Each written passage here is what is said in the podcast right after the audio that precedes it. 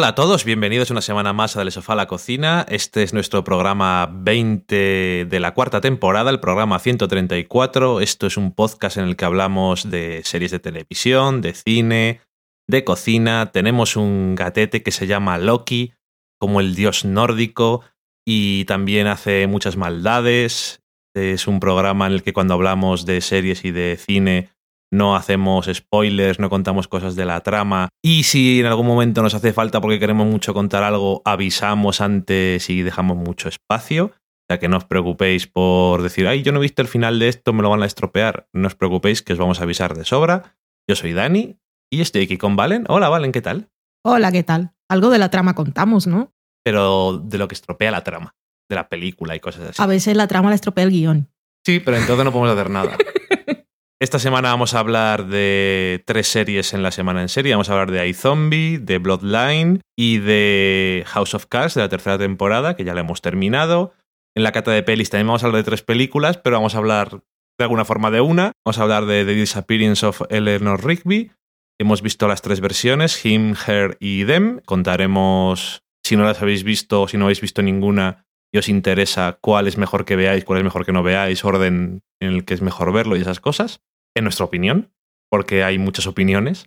Luego en la cocina os diremos una receta y para terminar iremos a la sobremesa donde comentaremos lo que nos habéis dicho durante la semana en las redes sociales. Y nada más, vamos a la semana en serie.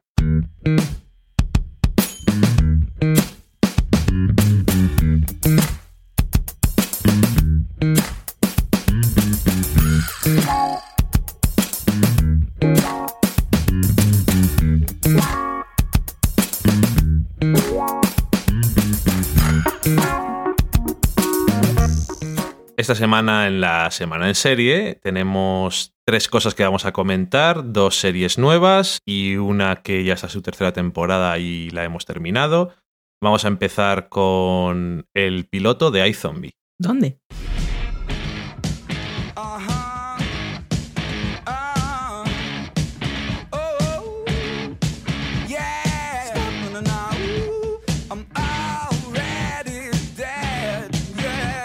iZombie es una serie de la CW que está creada por Rob Thomas y Diane Rugeiro Wright, que podemos conocer a Rob Thomas de que es el creador de Verónica Mars, algunos también le conocerán porque es el creador de Party Down, aunque me imagino que menos. Y aparte es menos relevante porque esta serie de que nos toca hablar esta semana yo creo que tiene un poco más de similitud en algunas cosas con Verónica Mars. Eh, está basada en un cómic como tantas otras cosas de las que hablamos durante estos años. La semana pasada hablamos de, la horrible Powers. Y esta vez es un cómic que hicieron eh, Chris Robertson y Mike Allred, que está bastante curioso. Esto es una adaptación bastante libre que coge básicamente el concepto de eh, la protagonista y lo demás no se parece prácticamente en nada, por lo que yo he leído por lo menos. Es una pena porque deja muchos elementos por ahí, pero bueno. Lo ¿Como cuáles? Pues eh, otros, eh, otros elementos sobrenaturales. Eh, tiene un amigo, una amiga que es un fantasma, otro que es un hombre lobo, chorradas de esas como lo de Being Human, pero un poco más de mm, comedia. El caso es que esto, esta serie lo que hace es coger el elemento principal que es una chica que es una zombie. Y aquí no son los zombies de The Walking Dead, porque si no, poco protagonista íbamos a tener. Unos infectados. No lo sé, supongo. sean infectados o sean de los, de los otros, sobrenaturales. ¿Cuál era la diferencia entre zombies e infectados?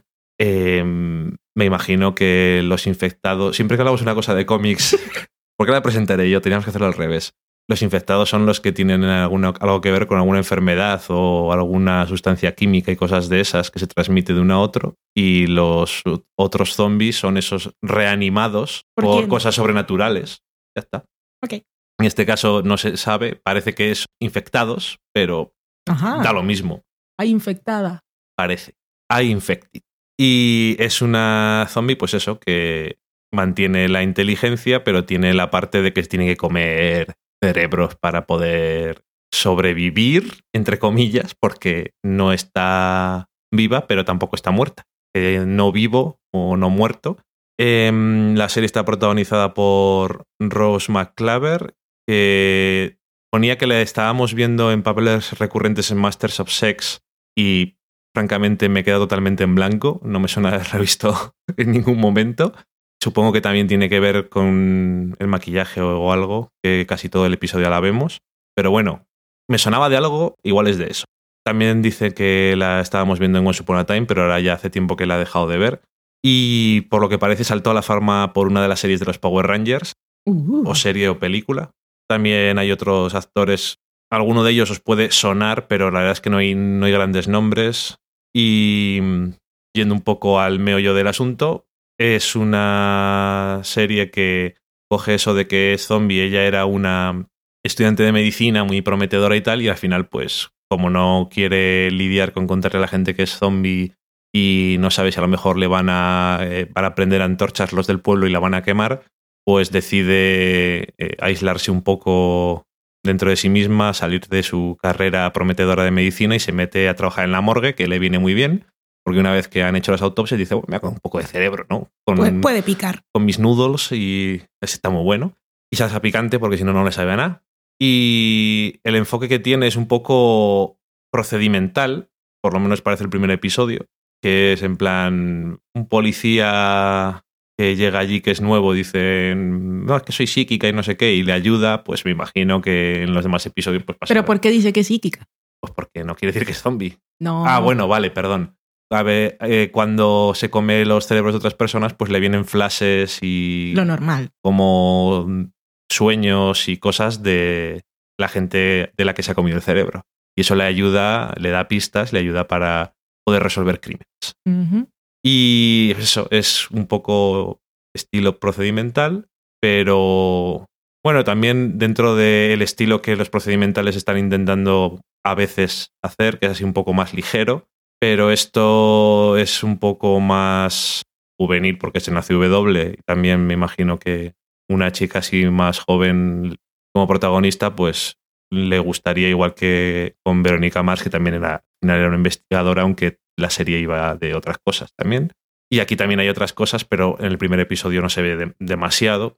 Eh, me pareció entretenido el primer episodio, no me importaría ver alguno más.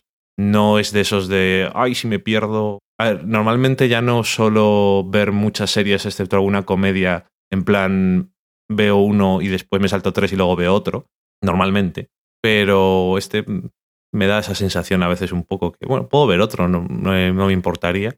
Y no sé, tenía un poco de humor, eh, me pareció que tenía buen diálogo, era eso entretenido. Los títulos de crédito que están hechos por el dibujante del cómic, Michael Reed, que me gusta bastante, están muy chulos con la música y eso. Las transiciones también. Las transiciones también, aunque no están hechas con el mismo estilo, pero también son estilo cómic.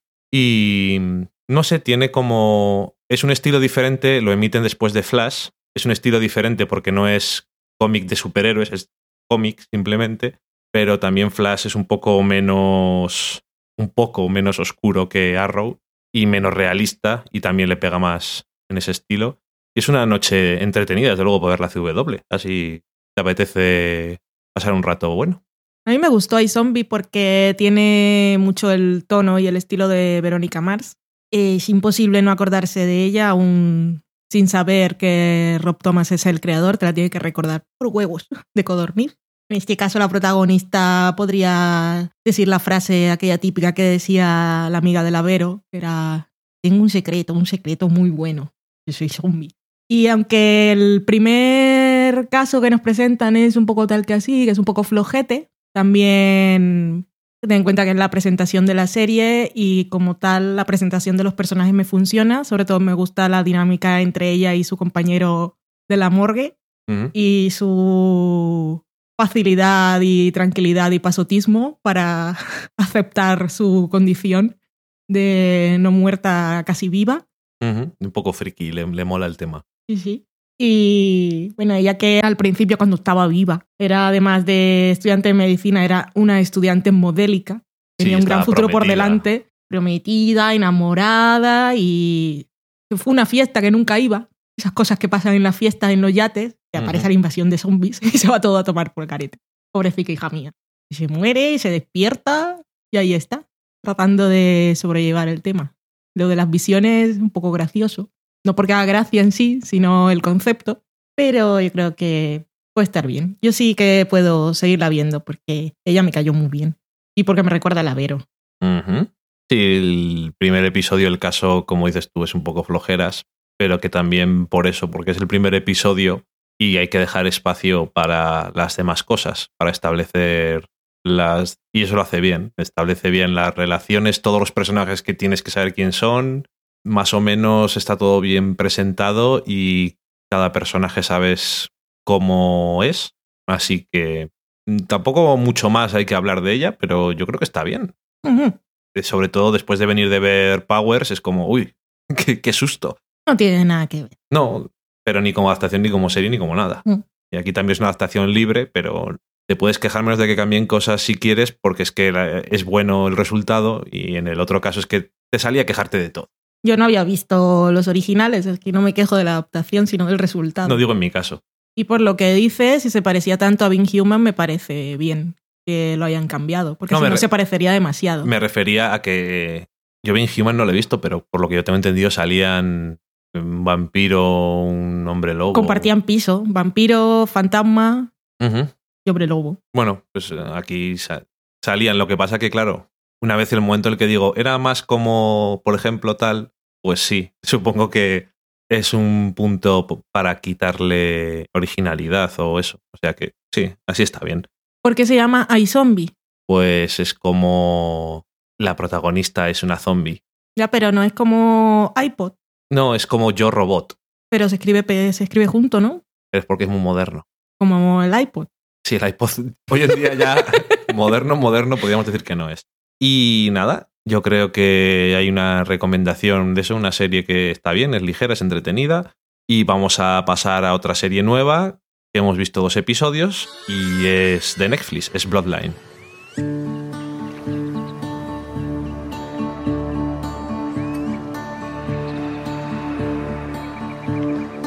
Young man goes out looking for the diamond in the sea.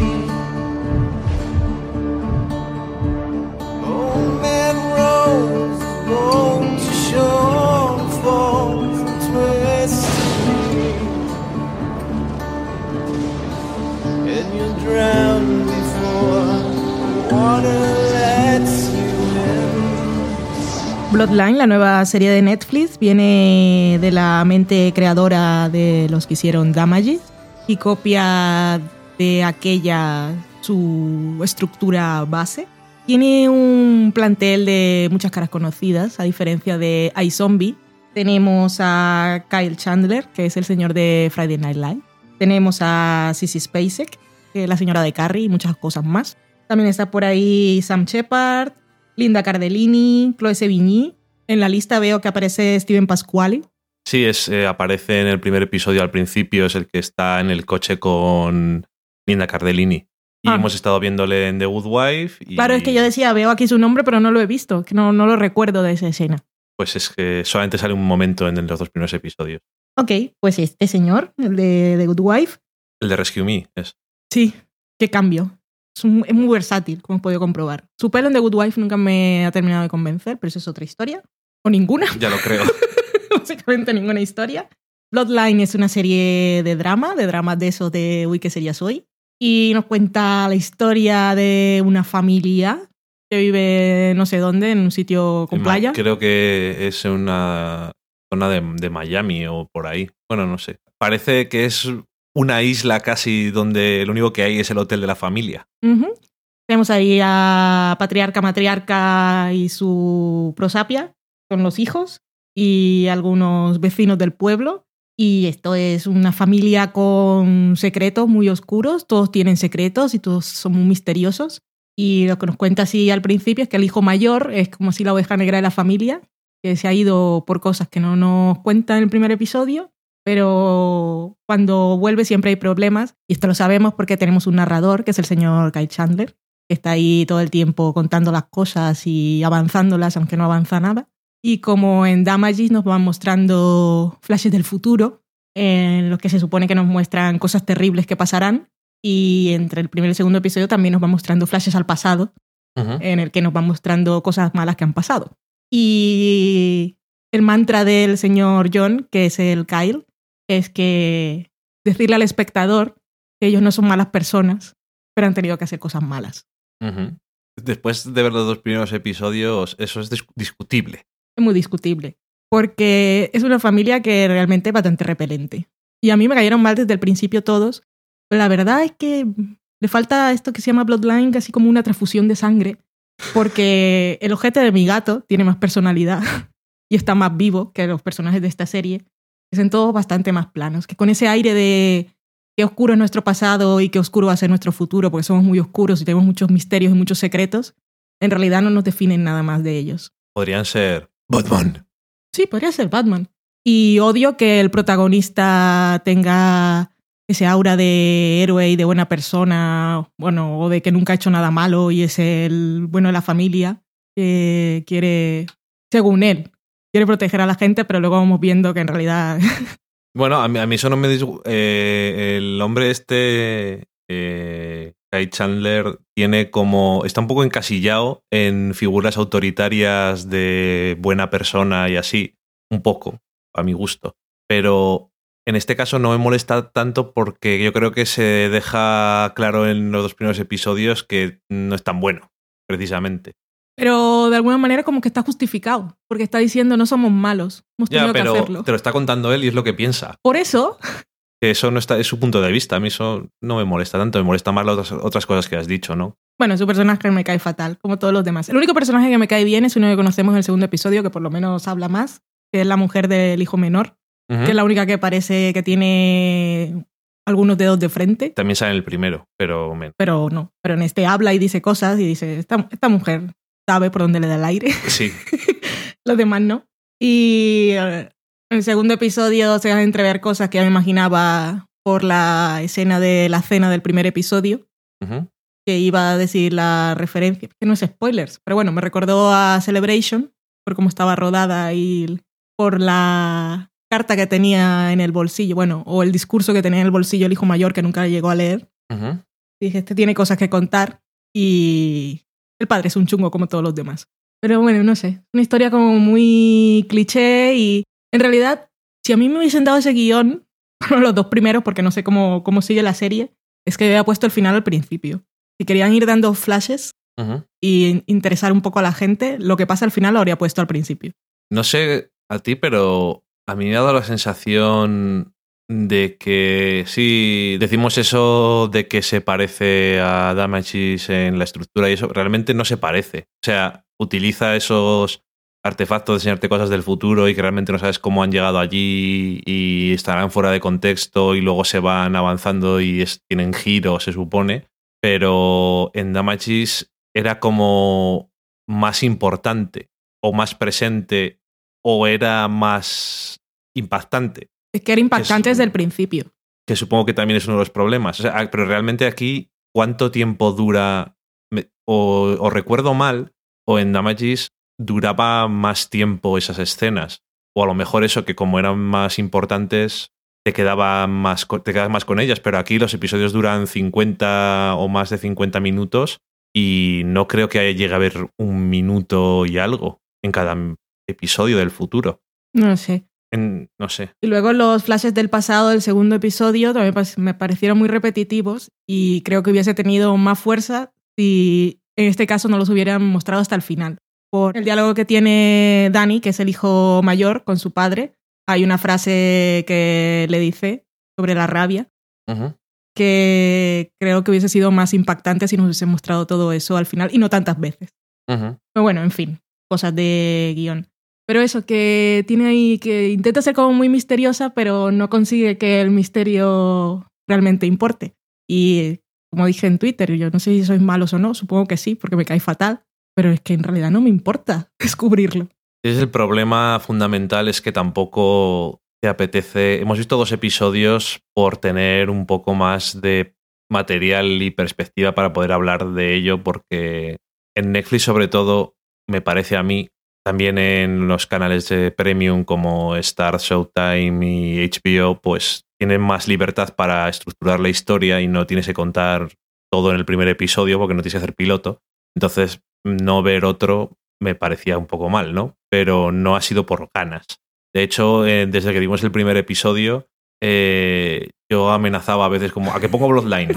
sí, eso es cierto.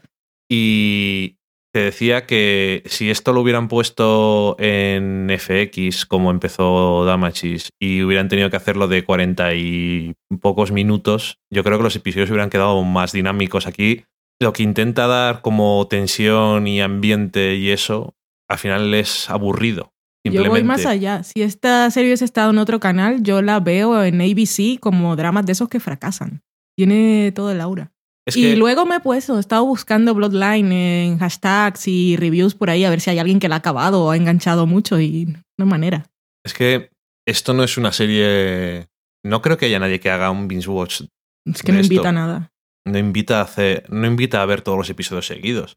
Lo que mola de esto, que eh, leí para ver el tercero, las reviews de, Entertainment Weekly, si alguien las quiere leer, en lugar de ver los episodios, son muchísimo más divertidas. Las pequeñitas. No, no son pequeñas, son de dos páginas o tres, pero. Ah, entonces no son las no, no, es, un review, son recaps. Ah, que son mucho mejores, pero son con acotaciones, es que son, son muy eh, graciosos. Yo, decía los reviews esos que hacen de lo que hay esta semana. No, no, no, no los de la revista. Son graciosos no, estos son recaps. Es todo el episodio, te, casi escena por escena y te van haciendo la acotación. ¡Un misterio! ¡Uh! ¡Qué sorpresa! Sí, la verdad es que no interesa mucho. Es, una pena porque la pinta en general no es mala. Ni buena. Es que tiene muchas caras conocidas, pero si fueran cualquiera. Me refería a eh, la dirección y la producción y eso. Eh, se nota que están en un sitio, no es un almacén en Los Ángeles. Eh, no está mal dirigido y eso en general, aunque a veces sí que se pone la cámara un poco. Iba, que se me ha caído. Cuando cierran los planos es horrible. Se me ha caído la cámara y estoy en Friday Night Lights. Y, los, y tiene un montón de actores muy buenos. Que yo creo que son yo creo que son todos buenos. Y el diálogo a veces, a veces no es malo, pero normalmente es muy. La gente no, no habla así. Yo no creo que hable así nadie. Bueno, no sé. Que me ha, me ha parecido. No tenía muchas ganas de verla. A mí, yo cuando vi el tráiler tampoco dije, uh, No tenía uh". especialmente ganas de verla, pero me ha parecido incluso más decepcionante. No sé si los episodios no tienen nombre, se llama parte no sé qué y parte no sé cuál, en el sentido de que no sé si es una miniserie o pretenden que haya más temporadas. Tal como va la acogida, seguramente. bueno, si renovaron Hemlock Grove y de esa no hablaba nadie, y tuvo tres temporadas. Pero. Lily Hammer ha tenido dos temporadas. No sé. Bueno, Netflix ahora está en un sitio distinto. Supongo que a lo mejor no. Bueno, en fin. A, saber, a saber. Es eso que lo ves y dices, sobre el papel podría estar muy bien, o interesante por lo menos, pero una vez que lo ves, como perezaca. Y los episodios se hacen, se hacen un poco largos. No, el resumen, no. Hmm. Y de este no, nos vamos a marchar a otra cosa, a otra serie de Netflix. Esta vez es una serie que ha terminado ya su tercera temporada, la hemos visto entera. Vamos a empezar diciendo unas impresiones generales sin spoilers y, no, y si después llega un momento en que decimos, bueno, pues sí que quiero comentar un par de cositas eh, más concretas, pues os avisamos y decimos que va a haber spoiler. Pero al principio no. Mm. House of Cards.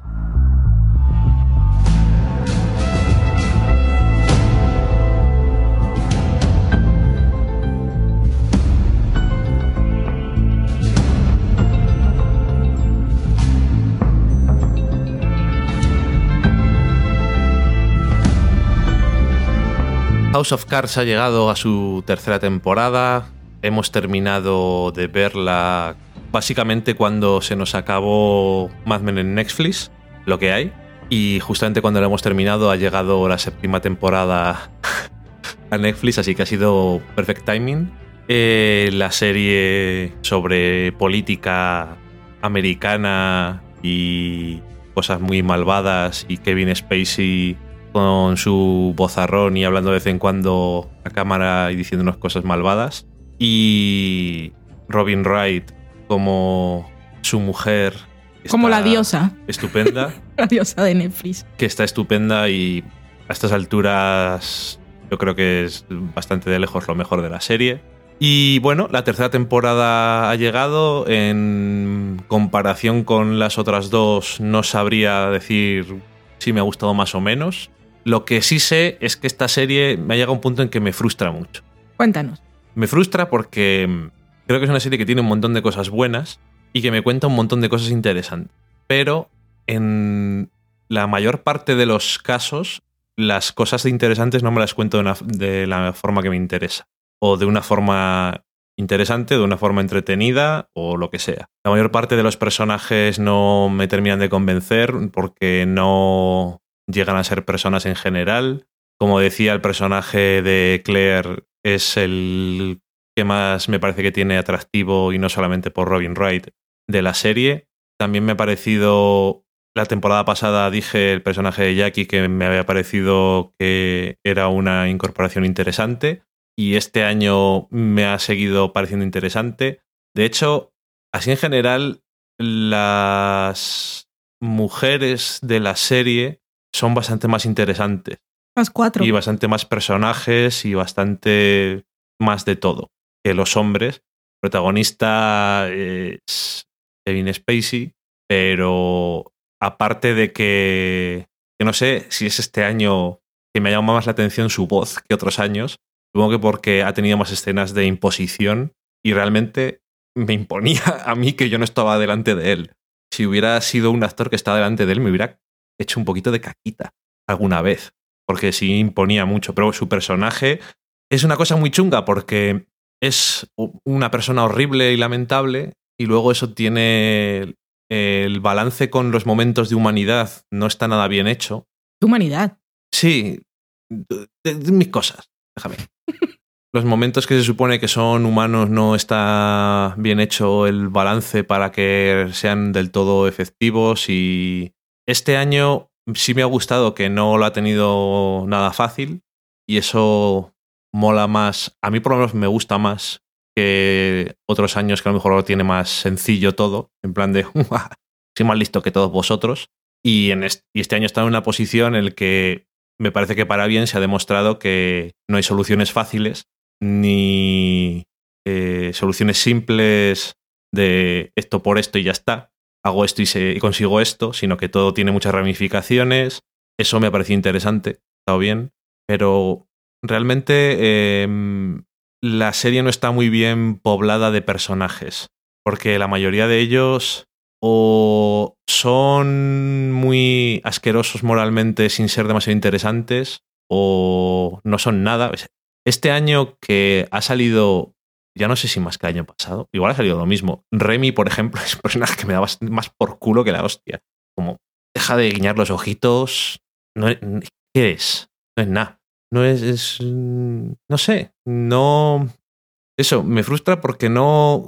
Es una serie que está bien, tiene buenos actores, tiene muy buena pinta y tiene algunos personajes que están súper bien y algunas cosas de las que quiere, parece que quiere hablar que están súper bien, pero a veces lo hace con mucha torpeza, a veces es demasiado evidente. El personaje de, por ejemplo, de eh, Petrov, el presidente de Rusia, el primer episodio que sale es bastante...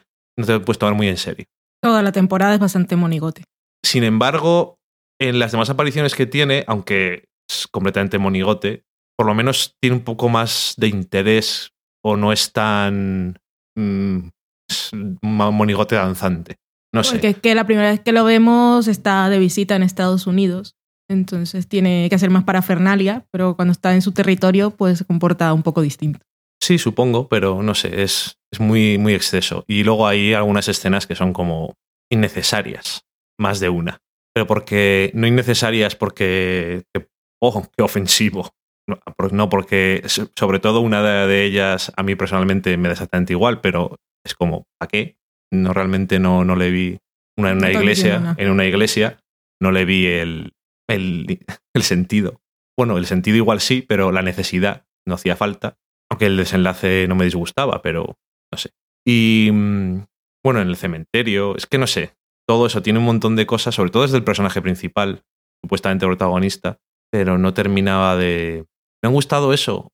Ciertas cosas, sobre todo cómo han explorado a lo mejor la dinámica de los dos protagonistas, sobre todo por parte de ella y cómo ha evolucionado en ella, pero no termina de ser una serie que estoy disfrutando continuamente de ello y todas las escenas me interesa verlas, aunque las vea. Quiero decir, no todas estoy enganchado a ver de quién están hablando o qué es lo que van a hacer. No sé.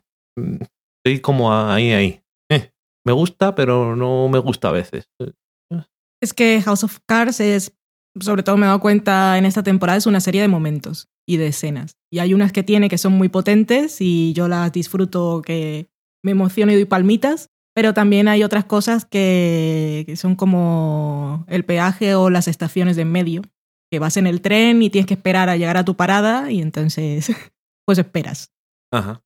Eh, si estáis aquí es porque espero que hayáis visto hasta la segunda temporada por lo menos, o que no tengáis intención concreta de verla por ahora y se os van a olvidar nuestras palabras, o que en realidad os dan igual los spoilers. Eh, Voy a comentar una cosa, no spoiler de toda la temporada, no importa de la tercera que la hayáis visto, pero sí algo que pasa al final de la segunda. Así que Si os estáis damos viendo tiempo. la primera o lo que sea, hasta Dios. o la segunda, adiós.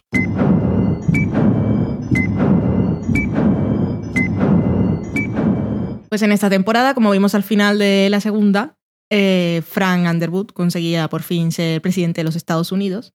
Y verlo en esa situación le ha quitado mucho encanto al personaje, porque lo ha encerrado un poco en la Casa Blanca y ha, li- y ha limitado sus acciones malévolas, porque como presidente él estaba inmovilizado y no podía hacer más que reunirse con el presidente de Rusia, básicamente, o en la reunión de las situaciones, la Situation Room, y, y por algo, no, no diré nos gustaba, pero sí era lo que nos atraía el personaje de Frank, era su malignidad y sus cosas de hacer ahí con nocturnidad y alevosía en estaciones de metro y otros sitios clandestinos. Y en esta temporada no vemos nada de eso.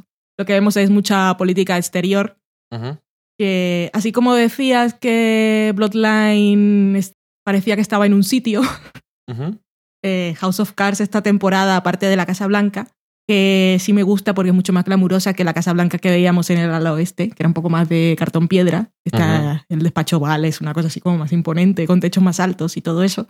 Todo el resto de cuando se reunió con el presidente de Rusia y todo el resto de cosas estaban encerrados en habitaciones cutres. Y las cosas, las decisiones más importantes de la política internacional, como hemos visto en esta temporada, se, se deciden en los lavabos y sin ser spoiler, se lo puedo decir que nunca una persona podrá hacer pipi con tanta elegancia como Robin Wright. Admiro tanto a su personaje y su capacidad de caminar con tacones de aguja como si estuviera flotando sobre nubes de algodón o de llevar un albornoz de seda, como si llevara el traje más elegante del universo. Soy muy fan. Aparte de eso, todo. La serie, antes decías algo de que no era sutil o que no sé Ujú. qué. Bueno, la serie no es sutil nunca. Es bastante a la cara todo. Lo, lo más. Los detalles sutiles de la serie que se pueden disfrutar más son los de la actuación de Robin Wright. Ujú. Porque tiene mucho de solo mover un músculo y contar tantas cosas. O como en ese momento, un momento en que se están haciendo una foto, solo mover un poquito el hombro, pero que si yo tuviera que hacer eso lo haría con un poco más de violencia. Y Sí, ella solo hace un movimiento y dice tantas cosas. Soy muy fan, la admiro muchísimo. Pero bueno, es que no sé si ya llegado a este punto en que ya hemos echado a la gente que no había visto la tercera Pues temporada. echa, echa a los que no hayan visto la tercera. Vale. Bueno, así en general, decir que eso, que es que ya he dicho, que es una serie de momentos que también tengo que decir que yo experta en macroeconomía, microeconomía y política exterior no soy, así que tampoco puedo ponerme a criticar demasiado todas esas cosas de fantasía que expone la serie, aunque sin serlo veo que son un poco tal que así. Pero tampoco es la parte política lo que me ha atraído más de la serie en ningún momento, sino el mundo de esos personajes, sobre todo la dinámica entre esa pareja de socios que parecía ser la de Claire y Frank. Y me ha gustado conocer algunas cosas esta temporada, sobre, sobre todo por parte de el autodescubrimiento que ha tenido Claire. Eh, Sí. mi momento preferido fue el debate, y también la, una caminata que hace Claire en la Casa Blanca cuando debería estar en un sitio y no está. Y se va escuchando de fondo lo que está ocurriendo hasta que cierra una puerta. Eso me pareció que estaba muy bien rodado y que era muy impactante, no de, oh, qué, qué ocurrencia, sino emocionalmente para el espectador. que dices tú que lo que más te atraía no era la política y tal, pero yo creo que este año ha sido lo más, ha sido mucho más importante que otros años. Eh, toda el, el hablar sobre la, eh, la política exterior con Rusia, el problema de Israel y Palestina, el, lo, de AMS, lo de America Works. y- Vaya plan. Sí, bueno, que sea o no sea, eh, han hablado un montón de, pues, eh, de los fondos de FIMA, de, no sé, han hablado un montón de cosas de cómo funciona la política y las trampas que tienen las leyes porque echa la trampa, echa la ley. Eso es un refrán, creo, no lo sé. Claro Bueno, que sí. Pues... Una este- ley de vida. Sí. Y, y ha sido eso. Era interesante también eso, algunas cosas que intentaba hablar, como sobre todo en relación con Rusia, pero todo ha sido eso, un poco, un poco torpe y era y des- es que destacaba o me ha destacado tanto las cosas que he comentado antes que lo demás. Queda un poco como cuando estaban hablando de política era como America Works. No. ¿Echamos a la gente que no ha visto la tercera temporada? Y solo decir que al final esta temporada iba de Claire y creo que eso les ha salido bien. Y que, bueno, para los que no la han visto y la vean, hay un personaje que ha tenido casi más importancia y presencia en pantalla que los propios Underwood, que ya veréis quién es, Ujú. cuya trama durante toda la temporada me ha parecido, además de súper creepy, y al final cansina e inútil porque ha acabado donde sabíamos que iba a acabar y no hacía falta alargarla tres episodios. Con eso podemos pasar. Pasamos a spoilers de la tercera temporada.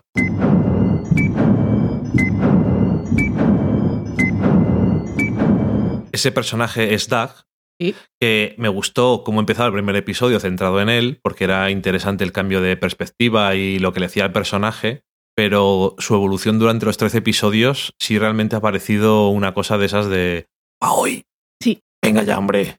Y incluso en el último episodio, con todo el tema de Rachel, ha sido como Pobre Rachel, a mí me da pena, pero es que ya, Pero es que- ya quería que se acabara esa trama. Eh, exactamente, es, pues es el problema que sí te podía haber llegado a dar pena el año pasado, por ejemplo, pero como este año no ha salido en toda la temporada más que en el último episodio, realmente no has podido reconectar con ella. Entonces, cuando llegabas al final era como, venga, mátala, Sí, tristemente. por favor. Tristemente. Acaba con su sufrimiento, porque ella también sufría. Y nosotros. Porque ya era como, dejad esta trama de lado, ya. Y cuando le perdona la vida era como, oh, no, por favor, mátala de alguna forma. Y Para que no estuviera otra vez la Sí, misma sí, historia la claro, siguiente no, temporada. No por ella. Era como. No solamente que eso que estaba en una situación bastante horrible y tal, pero es que el personaje ya se me había perdido. Llevaba 12 episodios sin verle. Era como. Solamente le veía a través del recuerdo ese que de vez en cuando tenía Doug, que a veces ni eso, porque tiene esos movimientos, esas cosas de. Nadie hace nada sincero, todo es como. No, yo voy contigo para vengarme el otro. Pero realmente es que, es que era muy. Estaba probando mi lealtad hacia ti. El momento, Presidente. he probado mi lealtad diciendo lo que venía en el diario, pero no se lo he dado. Soy leal. Y el otro dice, sí, sí, le creo. Claro, y luego dice Claire, ¿pero qué mierdas dices? Y O yo sea, también. Eso es la gota que coma el vaso, pero vamos, lo que dices tú, no, no parece que empiece así, pero realmente Claire ha sido el personaje más importante del año, porque ha sido, ha pasado por un montón de cosas. Sí, y aparte es que esas cosas que no son sutiles porque House of Cards no lo es, pero bueno, dentro de sus cosas que somos así, somos como somos, Ujú. un- un- una barajita de naipe del chino. Todas las escenas, ah, bueno, todas, ¿no? Pero hubo muchas escenas en las que, de, que siempre le estaban hablando a ella de su relación con Frank y le estaban haciendo pensar. Incluso, bueno, o desde eh, aquel gran fracaso político que fue ir a rescatar al activista americano gays. que acabó fatal eso y ahorcado con el propio fular de seda de Claire mientras ella dormía a su lado en la celda. Pues esa conversación le estaba hablando a ella de su relación con Frank y es que es casi como que si ese hombre se hubiese, se hubiese suicidado al ver la propia historia de Claire reflejada en su cara. Fue muy intenso todo eso. Y bueno, y todo en realidad. La conversación que tiene con la mujer aquella que va a visitar en campaña, que también le habla de cosas, que, fun fact, no tiene nada que ver. es en la vida real la esposa del escritor. Ok. No importa para nada todo esto. Y bueno, y luego el capítulo que escribe el escritor. Tantas esas cosas. Em, claro, que al final el, fin- eh, el final de Claire es eso, es adiós, yo me voy. Y eso también la hace más humana porque te hace más pensar que es una persona que no va a aguantar esas mierdas ya. Que ha aguantado durante tanto tiempo porque ya en otras temporadas ya ha aguantado cosas. Esta temporada no ha sido el tema principal y no sé si aquí voy a patinar sobre hielo, hielo fino, pero yo había, sin ser lo más importante de la serie, había entendido en la, o creo que es lo que me había contado la serie en las dos primeras temporadas, que el personaje de Frank, bueno, que Frank Underwood era bisexual. Y en esta temp- es como si Claire también lo hubiese pensado y en esta temporada hubiese comprobado Es- que, es que es gay. Y que se había, bueno, y eso también la lleva al libro de, bueno, el capítulo del libro y, y ese enfrentamiento que tienen en Iowa, comprobar que, que él se casó con ella para, para ocultarlo. Que, por cierto... Que también hay que ver que Frank es mucho más, como que tiene más intimidad con los hombres que con las mujeres. El trato con las mujeres es más violento y con los hombres esos de Bueno. tocar la mano, de llora sobre mis piernas. que tiene tres enfrentamientos muy duros con tres mujeres y parece que no aprender de sus errores porque una, otra y otra vez les grita que hagan una cosa y después lo que hacen es lo contrario, porque es lo que querían hacer ellas. Y es como Bien, necesidad de imponerse. Luego, luego tiene un momento muy gracioso de Lincoln cuando está con Freddy. Y. Freddy al final dice, entretenlo, es que yo estoy aquí aguantando sus historias y yo me quiero ir a cortar paja Sí, por sí. ahí. cúbreme, dile que me han llamado porque es que hay que hacerle compañía, se siente solo, porque como es, pero se siente solo, le gusta hablar conmigo, con su mujer no. Es una cosa muy rara. Que te iba a preguntar antes, que había sacado lo del escritor, que realmente este año la prensa no ha sido muy importante. Aunque tenía al nuevo personaje Yo de, parecía que le iban a de la sacar más periodista, jugo. parecía, dice, han introducido una actriz conocida que es buena y tal, igual lo hacen algo con él, con el tema, pero realmente no han hecho nada. O sea, No. la prensa no ha tenido nada que ver, comparado sobre todo con otros años. Sin embargo, el escritor ha tenido mucha más importancia de la que yo pensaba que iba a tener. ¿A ti qué te ha Ha- ha- parecido? Ha tenido momentos de narrador y todo. ¿a ¿Qué te ha parecido como artefacto para conocer más cosas de los personajes? Me pareció muy útil porque es que creo que no. Al punto en el, en- en el punto en el que estamos, no, no había otra forma de saber cosas de ellos. Y creo que poquito, lo poco que él ha podido sacar, me ha servido. Cuando él le dice en un momento a Frank, es que necesito la historia de Claire, yo dije, por fin, por favor. Yo esperaba que tuviera una conversación más larga, pero bueno, da igual. Pues es que eh, al final el personaje se me quedó un poco en bla bla, porque yo pensaba que en realidad era un manipulador que se hacía Sí, pasar por lo que necesitara su interlocutor, pero al final parece que simplemente es así. Entonces Sí. se me queda... Me, a mí me decepcionó porque me da la sensación de que me están dando pistas para revelarme al final que había manipulado a Frank. Sí, es que hubo un momento, creo que, creo que te lo dije en voz alta, yo dije, muchas cosas eres tú, Rob, como te llames, no sé por qué te he llamado Rob ahora. No se llamaba así. Tom, era Tom. Tom, Thomas. Porque dije, ya esto es mucho, Ujú. que puedas tener tantas situaciones empáticas con tu interlocutor. Pero es que en realidad, pues, pues es así. Pues qué pena.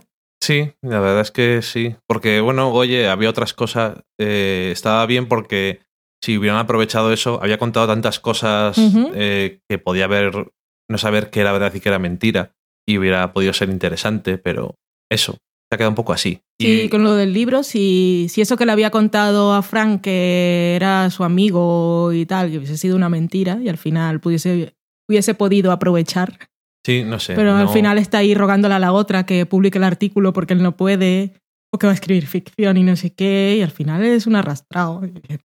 que sí es útil, por lo que dices tú, porque a pesar de ser un artificio del guion, un artefacto para descubrir cosas, realmente Que no descubrimos nada de pesar- Frank, en realidad sirve para que Claire sí, pero, despierte un poquito.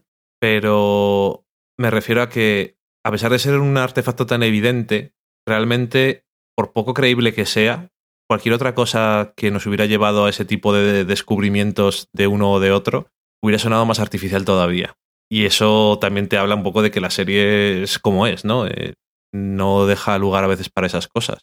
Que también ha tenido una cierta importancia en la trama de Dark el tipo este, el hacker informático, que también ha sido como.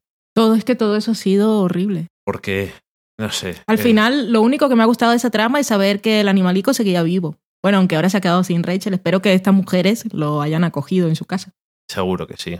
Porque tenía una pelucaza ahí muy interesante. un Y pelete. yo, yo, eh, era lo que una de las cosas que me habían quedado pendientes. Así como en Mad Men me ha quedado el gatito de Peggy, ¿dónde está? Tiene edificio. Puede estar por ahí. Ya, pero no lo veo. En cambio aquí me lo han mostrado porque yo sé que el señor, no me acuerdo cómo se llama, Bo Willimon, bueno, como se llame, el creador, sabía que era una de las cosas que la gente estaba esperando saber. Seguro que sí. Mm. Estaban en Twitter preguntándoselo.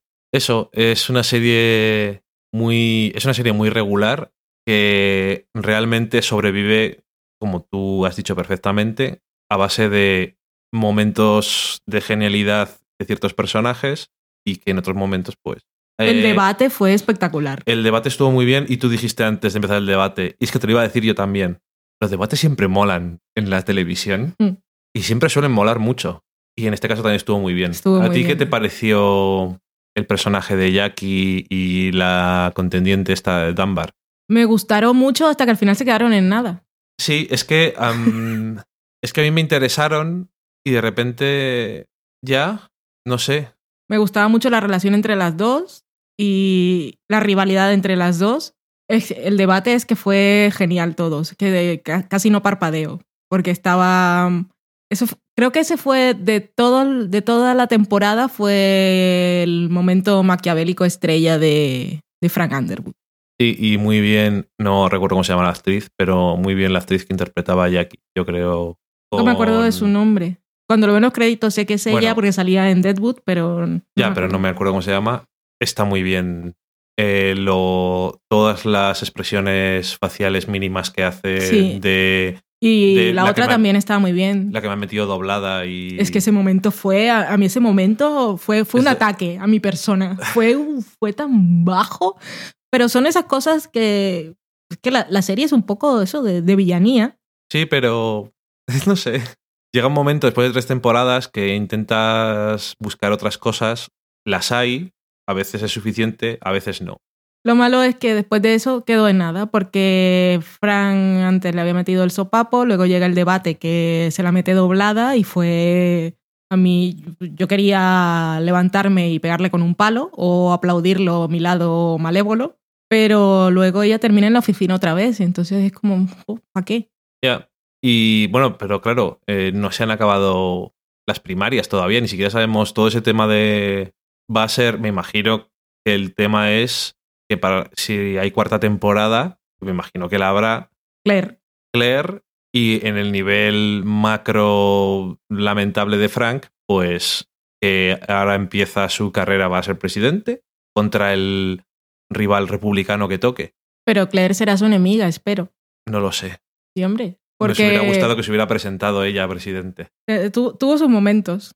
Claro, también son de esas cosas de como ser humano de a pie, lo que hizo ella cuando estaba en Rusia, de decir, esto no es lo que ha pasado, ha pasado esto, está bien, pero como diplomática no es lo que hay que hacer. Entonces, el terreno político queda un poco tal que así, de manejar las cosas. Sí, pero en un, con- en un contexto populista eso es muy bueno. Es fantástico. Porque sali- de- tú puedes presentarte a presidente diciendo, yo le digo las cosas a la cara, a mí Rusia Sí, sí, sí, no, me lame los tacones. A mí me, me- me gustó el debate porque dije, uh, Jackie for president. Después, Dunbar por, for president, cuando le dice lo de, si yo fuera un hombre no me estarías diciendo esto de mis hijos.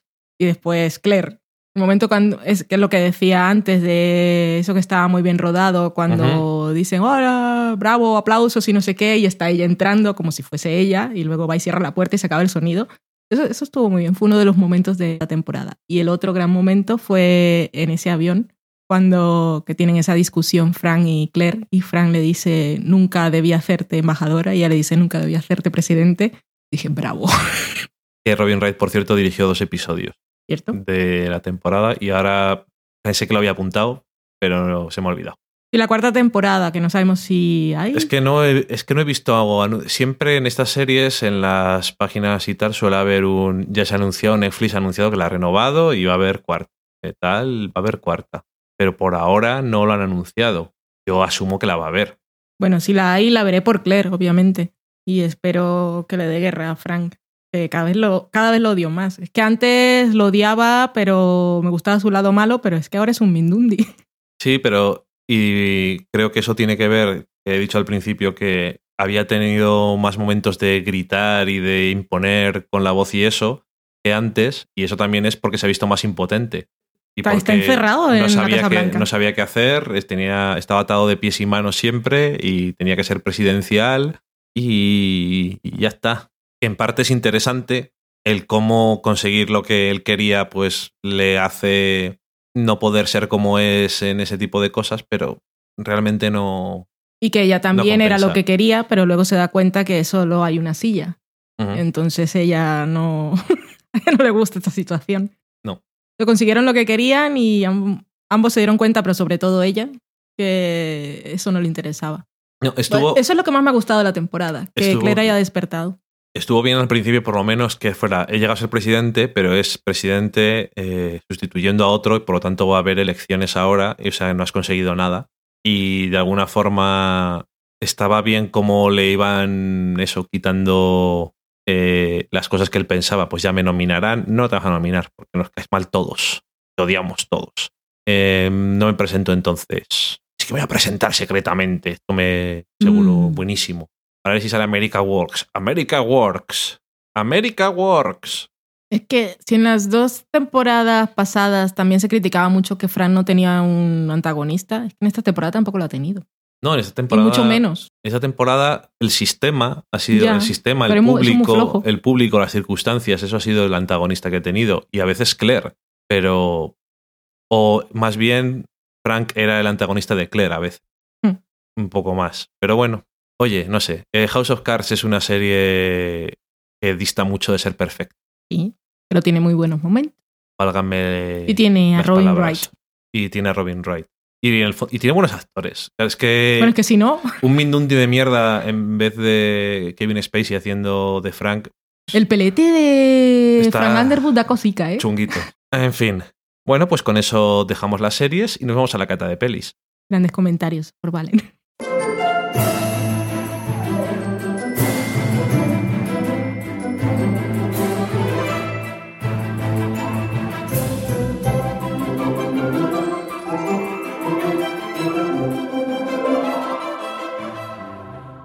Y esta semana en la cata de pelis vamos a hablar de las tres versiones de The Disappearance of Eleanor Rigby.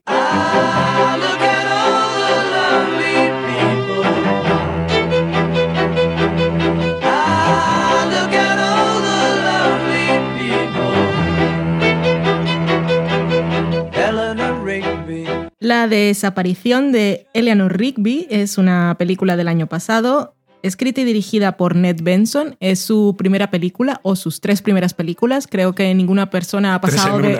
ha pasado de cortos a hacer tres. Luego os contamos más detalles si hay alguien que no sepa cómo va todo esto. Tiene en su cartel de actores principalmente, los protagonistas son Jessica Chastain y James McAvoy. Y también aparecen por allí Viola Davis, que si a alguien no le suena el nombre es la de How to Get, A- Get Away with Murder. Me salía el nombre. Esta vez sin peluca. Sin peluca, con su pelo natural.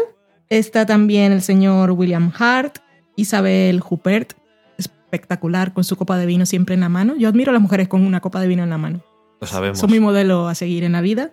Está también Jess Weitzler, que el nombre es un poco tal que así, pero los que veis The Good Wife es Robin. Y también aparece Bill Hader, que es uno de esos de Saturday Night Live. Y creo que esas son las caras así más conocidas. Y Sirian Hinds, que el nombre también es un poco tal que así, pero es un señor de Harry Potter y de Juego de Tronos que tal como habéis visto he dicho los personajes que son, porque me lo sé. Exactamente. No sé si es Mancer, puede ser. Pero me lo estoy inventando. Es un señor El de esos que de viven en el frío, El líder de los que vienen en el frío. que no es el cara tonto Juan Nieves. Es porque ese no es el líder de nada. No es un, no es un líder. Bueno, No. no. no hablemos de Juego de Tronos y mis conocimientos básicos.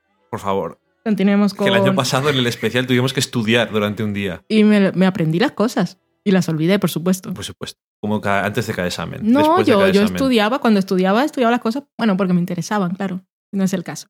La desaparición de Eleanor Rigby eh, empezó como una historia, un guion que le presentó el señor Benson a Jessica Chastain para que actuara en ella. Y en la reunión que tuvieron, ella comenzó a hacerle preguntas sobre su personaje, ella es Eleanor Rigby, que el guion, eh, bueno, la película se llamaba La desaparición de Eleanor Rigby, que ahora se ha dividido en él, ella y ellos.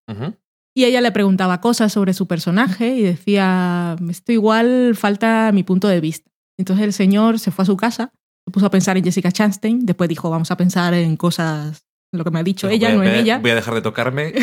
voy a pensar en cosas. Y dijo, tiene toda la razón, pero igual todo esto no me cabe en una película, entonces voy a contar la versión de él, que es James McAvoy, y luego la versión de ella, que es Jessica Chastain. Qué gran verdad que no le cabe en una película.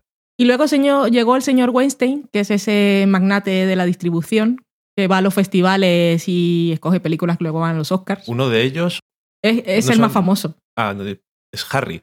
Weinstein. Harvey, creo. Harvey, sí, Harvey Weinstein, sí. Y dijo, no sé, esto igual la gente, esto de las dos películas, mejor me las montas en una sola. ¿Por qué va a Y- pagar la gente por ver dos películas? ¿Estamos borrachos o qué? Y en- creo que en el Festival de Toronto se pasaron él y ella, Ujú. y luego en el Festival de Cannes se pasó la versión de ellos, que es la que ha llegado a muchas salas, aunque ahora en España se han hecho sesiones dobles de él y ella como debía haberse visto en Se principio. ha estrenado la versión de él y ella en cines selectos, Sí, que se suele llamar. ¿no? exactamente. Cine de autor en Limited Estados release. Unidos. Exactamente. La historia que nos cuenta la desaparición de Eleanor Rigby es la de una pareja está conformada por Jessica Chastain y James McAvoy, que no pueden ser más adorables los dos, que cuando los conocemos son una pareja que está profundamente enamorada y son felices y algo pasa en sus vidas, una tragedia que los separa kilómetros y kilómetros de distancia en la misma habitación porque los dos tienen maneras diferentes de, de afrontar la tragedia. Entonces, aquí es donde viene. Como hemos visto nosotros, bueno, y lo que vemos es la vida de esos personajes cronológicamente, con alguna visión al pasado y el final. Uh. Es una historia que tiene así un poco ecos a Blue Valentine, por eso de mostrar los diferentes estados emocionales de la pareja, aunque en este caso es algo diferente. Ya lo creo, sí. Ya os hemos hablado de que hay tres películas, él, ella y ellos. Él obviamente nos cuenta la historia desde el punto de vista de él, que, es James McAvoy, que es el personaje se llama Connor, y ella nos cuenta la historia desde el punto de vista de ella, que es Eleanor Rigby, y ellos hacen un corte y pega de las cosas, y eso hablaremos después. ¿Cómo lo hemos visto nosotros? Nosotros hemos hecho una búsqueda por ahí y el director decía que primero había que ver él y luego había que ver ella, porque la película desde el punto de vista de él, ya que se llamaba La desaparición de Eleanor Rigby, dejaba todo como un poco más misterioso de qué era lo que estaba pasando con ella.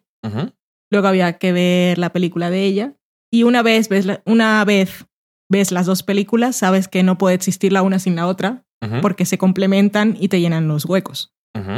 Y luego cuando ves Them, que es ellos, que es el corta y pega, sobre todo si has visto las dos anteriores, Como fue el caso. como fue el caso, porque hay mucha gente que solo ha visto esta, la versión comercial y hay gente que le gusta y hay gente que dice, pues no sé, pero si la has visto después de ver las otras dos, sabes que hay algo que está mal ahí porque no hay una progresión emocional y claramente parece un corta y pega.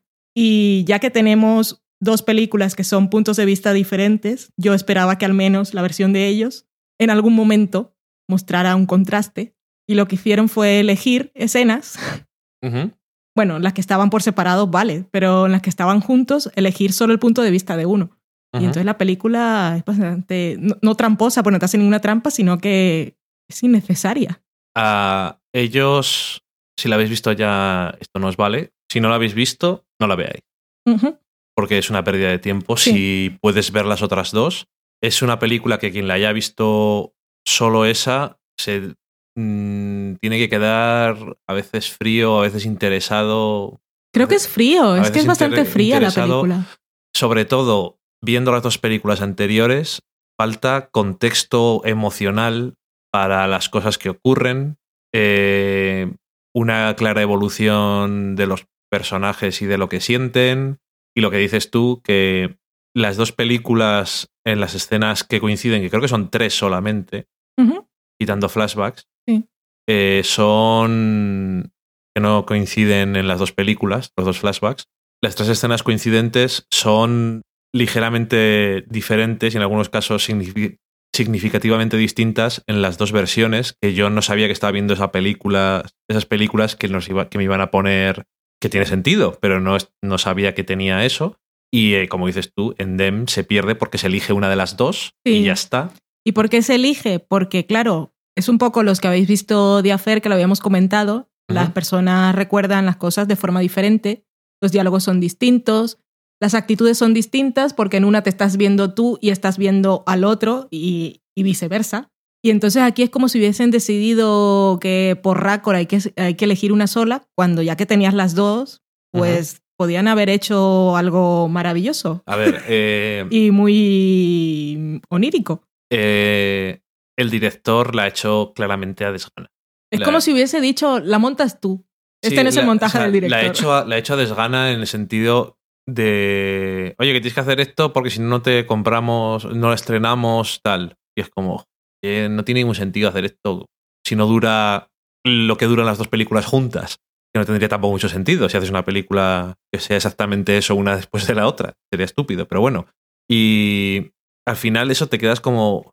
No, no hace ninguna justicia a la historia. No, y faltan motivaciones, algo, esto no es spoiler, pero simplemente el hecho de que a ella tiene la idea esa y le gusta coger un coche y viajar sin rumbo, cuando ves Dem eso no se manifiesta en ningún momento, sino que simplemente se suben en un coche y van sin rumbo, pero ¿por qué? Eh, eso y un montón de cosas que No, son... y- Hay y- una escena en la que su hermana le dice, toma esto para que lo leas. Y es como, no ha salido antes en ningún momento. Y en la versión de ella eh, hay una escena en la que le habla de eso. Es que no sé. Y una de las escenas en las que están juntos, que es cuando vuelven al apartamento que compartían, que tuvo que ser intensísima de rodar, pues tuvieron que rodarla dos veces y los dos están diferentes en cada una de las versiones y aquí eligen solo una y es que Esa- es súper del triste, no le hace coche. justicia. La del coche La del también. coche eligen una. también. Y son... Y, y eligen siempre la de él. En ese caso sí. Y no, no entiendo por qué. Mm. Porque son. Esas dos además son las más distintas en una en la otra. Sí. Porque cuando tú recuerdas cosas o cuando tú ves las cosas desde tu punto de vista, recuerdas a la otra persona. Depende del estado emocional en el que estés. Puedes ver a la otra persona como que está haciéndolo todo mal y tú estás haciéndolo todo bien. O si te encuentras muy mal, pues tú te das golpes a ti mismo por lo que estás haciendo. Pero. Y luego el final. También es, ese es un cortapega pincha y colorea, Sí. que es muy gracioso, porque los finales también son distintos y es bastante ambiguo. Los finales son abiertos en ambos casos, Sí, pero pero en este que se nota un inserto de la versión de ella, como para que sepas lo que está pasando, pero es, es muy triste. Es triste ver que hayan hecho esa película. Señor Sí. Weinstein ha perdido todo mi respeto, si tenía Bueno, alguno que no. eh, me da no, igual. no- no estoy seguro. Nosotros hemos pasado por eso, ahora no hace falta. ¿Merece la pena ver Him y Her? Vamos a centrarnos en las películas que sí que nos interesan. Vamos a de- dejar de lado Them porque Ahora, es si- mejor hacer que no existe. Pero si hay alguien que solo ha visto Dem, yo le recomiendo que vea Ah, las bueno, dos primeras vale, y es que será una historia totalmente diferente. Antes de dejar eh, de lado Them y fingir que no existe, que yo creo que es la Como posición cosas mejor. de esas de Indiana Jones, que no existe la cuarta película. Dicen los fans, porque yo. Ok, la de, de Krista Skull. La de la nevera, es todo lo que Sí, sé. la de la nevera. Mis referencias. Es. En vez de eh, Jump the Shark, es eh, la explosión de la nevera. Y yo dice la nevera, me imagino a alguien abriendo y sacando una mortadela, pero supongo que será otra cosa. No la has visto tú la película. No, por supuesto Bueno, que no. Es un sobrevivir a una explosión nuclear dentro de una nevera. Ok, Pero bueno, em, por favor, nos, nos estamos yendo. como siempre. Ant- antes de, fingir que no existe Dem. La gente que la haya visto, por favor, ved las otras dos si tenéis tiempo o si tenéis un hueco, porque yo creo que lo vais a agradecer. Si os gustan Es los una- dos actores, es que los amaréis Es una, profundamente. es una experiencia muy diferente. Y es como si vierais una sola película un poco larga. Por intentar animaros, es que yo creo que merece la pena. Es que hasta en colores, la, la película de él tiene los colores como, es todo muy azul. Y la película de ella es todo como más cálido, un poco más A amarillo. Y luego cuando ves Dem, No hay. No a hay mí la de él me pareció como más oscura, sí, apagada, sí, más fría. Fría. Y Sí, la por- de y ella es me que siempre hasta en la ropa, siempre iba de negro, blanco, azul, era, era bastante azul todo. Y la de ella es más mm, luminosa y eso, que es. Bueno, es bastante significativo temáticamente. Sí. y tiene bastante interés. Ahora, Him, Her. Eh, me parece que hicimos bien en ver Him primero y después Her. Sí. Fue una buena decisión. También, si no la habéis visto, ninguna de las dos. Primero la de él y después la de ella, yo creo que es, creo que es más interesante. Y sobre todo por cómo empieza la de ella, que no sabes lo que está pasando. Cuando empiezas a ver que todo encaja, mola. Es que realmente la película de ella eh, da la sensación de. O sea, sí, da la sensación de que está hecha para que hayas visto la otra antes. Sí. Mm, se puede ver la de ella primero porque, vale, sí, no pasa nada, pero yo creo que es mejor experiencia. Eh, me gustaron las dos películas. Sí. Y me parecieron, me parecieron bastante interesantes eh, porque los temas que tocan no les aproximan los personajes ni la película de la que lo suelen, de la forma en la que se suelen aproximar a estos temas otras ficciones.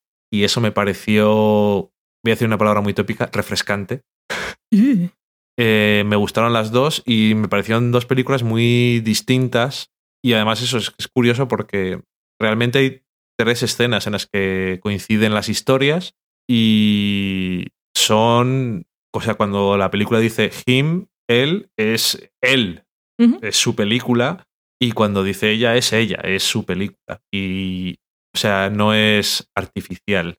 Está, si Jessica Chastain dijo, oye, yo creo saber un poco más de su punto de vista, esto es exactamente a lo que se refería. Por eso aparece es como el- productora en los créditos. Esto es el extremo más absoluto de que alguien te diga, no, me gustaría tener un poco más de su punto de vista, pues hago otra película entera, ¿qué te parece?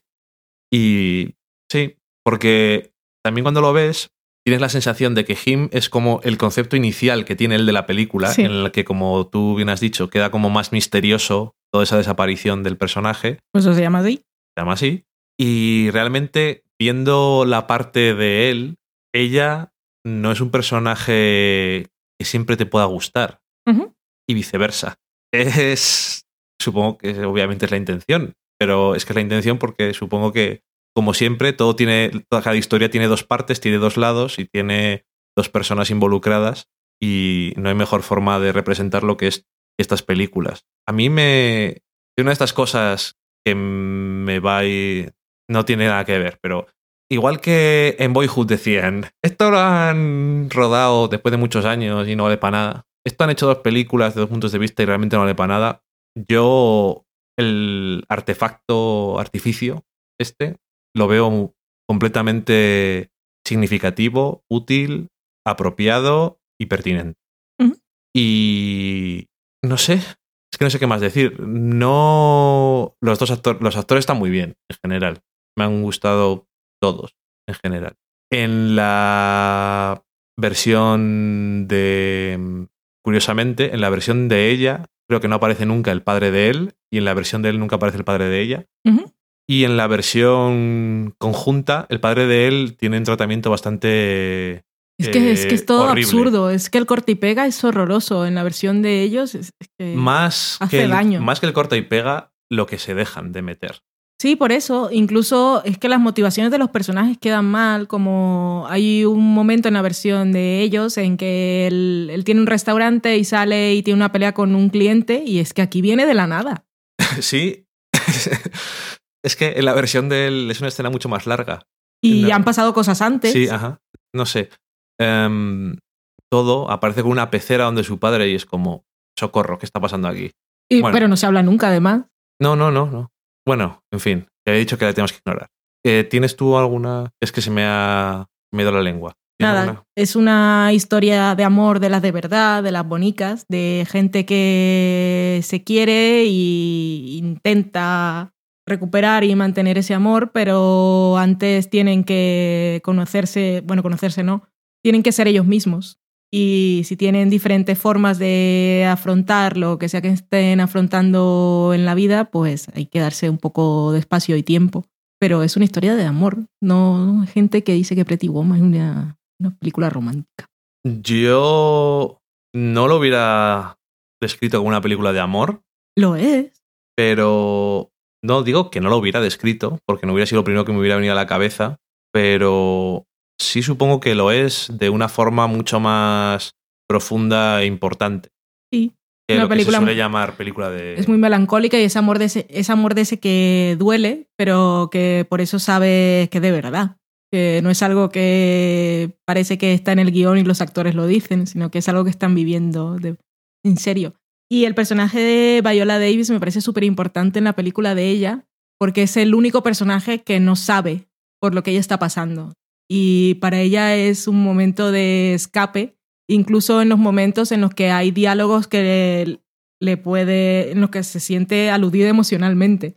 Pero a ella le gusta acudir a ese personaje porque, porque no sabe lo que hay.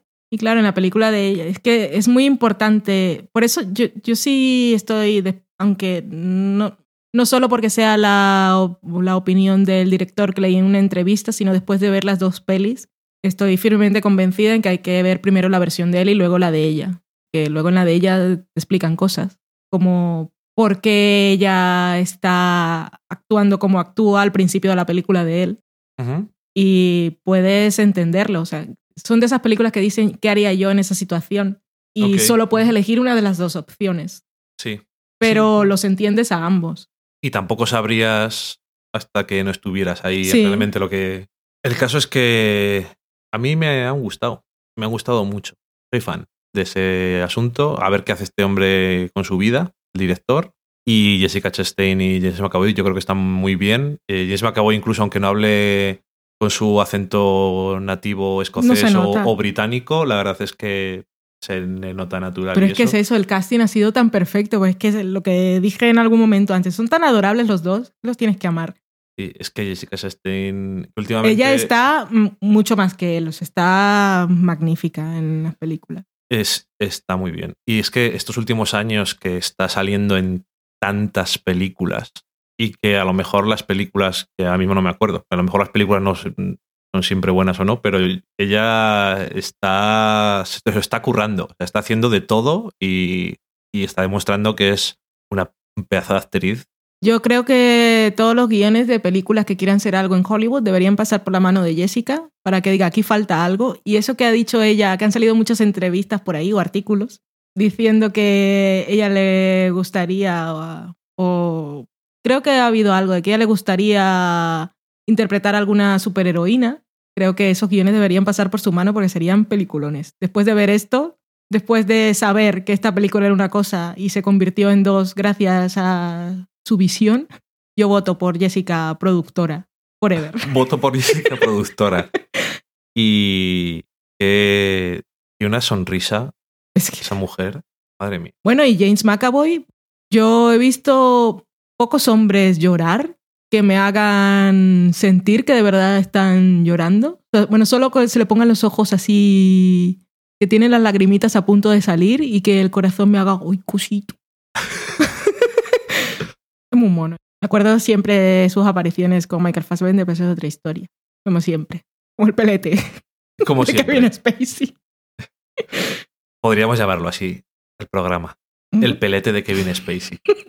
es que eres una fuente que no deja de emanar genialidades. Yo te quiero. Gracias. ¿Nos vamos a la cocina?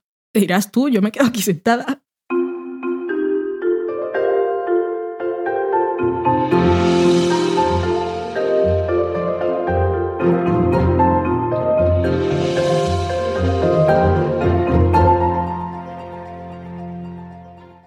Esta semana en la cocina os voy a decir una receta de coca de cebolla, manzana butifarra y gorgonzola, que suena estupendamente. La hemos visto en el blog del país de El Comidista, que Esta receta la ha escrito concretamente Mónica Escudero. Eh, os voy a decir eh, los ingredientes para seis personas. Bueno, una coca, exactamente qué es, explícanos tú, Valen. Como una focacha. Es como una pizza, La misma cosa a base de harina y luego le pones encima lo que quieras. Las cocas generalmente no llevan queso y son un poco más esponjosas, no son crujientes y finas como una pizza. Como la masa pan. Sí, Ingredientes entonces para seis personas. Para la masa, 465 gramos de harina de trigo. Puede ser de esas que ahora venden. Esta es harina para repostería. Esta es harina para freír. Eso, ya que lo hacen, está bien usarlo. 140 gramos de agua. 115 gramos de cerveza. Una masa con cerveza ya malo no puede ser. 70 gramos de aceite de oliva virgen extra y 9 gramos de sal. Mm. Todo medidito. Para el resto, necesitamos tres manzanas grandes, que son unos 750 gramos, tres cebollas grandes, que son unos 750 gramos, tres manzanas reineta, 200 gramos de queso gorgonzola. ¿Hay algún otro queso que se parezca al gorgonzola que pueda sustituirlo si no lo podemos encontrar? es que el gorgonzola es como el más suave de los que huelen mal.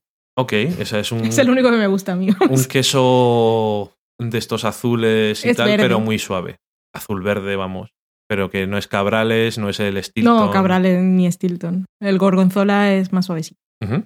Dos butifarras o longanizas crudas, o sea que no estén curadas. 16 hojas de albahaca, aceite de oliva, dos cucharadas de azúcar moreno o miel de caña, sal y pimienta. Para prepararlo, mezclamos, eh, primero vamos a hacer la masa, mezclamos en un bol la harina, el aceite, la cerveza, el agua y la sal. Lo mezclamos bien hasta que estén todos los ingredientes bien integrados y lo pasamos a la encimera, donde vamos a trabajar la masa hasta que se ponga con una textura tersa y elástica. Le damos forma de bola y la dejamos reposar envuelta en papel transparente de cocina durante más o menos una media hora. Es una cosa que si tienes tiempo suele ser lo mejor cuando haces masas de cualquier clase, no solamente las que tienen levadura, dejarlas reposar para que se asienten y se quede todo bien. Después pelamos la cebolla, la cortamos en tiras no demasiado finas, la ponemos en una sartén al fuego suave con tres cucharadas de aceite y tres de agua y la cocinamos durante media hora o hasta que la cebolla esté suavecita, pero que no quede seca y deshidratada, sino que quede eso que así caramelizada, pero que se la ve brillante, que todavía le, queda, todavía le queda humedad. Después añadimos el azúcar o la miel de caña, subimos el fuego un poquito más y lo removemos durante un par de minutos y retiramos. Nos va a quedar la cebolla dulcecita, ya la cebolla de por sí es dulce, o sea que un poquito más dulce.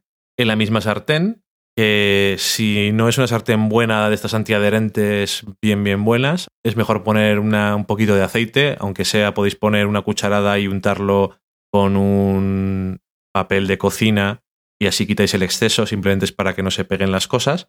Y ahí vamos a saltear a fuego medio alto las manzanas peladas y sin el corazón ni nada, cortadas en gajos no muy gruesos hasta que estén doraditas. Luego la masa con un rodillo y sobre papel de horno la vamos a amasar hasta que quede muy fina, más o menos hasta que cubra toda la superficie de la bandeja del horno que vamos a utilizar. Esto también depende de la bandeja del horno, pero bueno, suelen ser bastante estándar normalmente.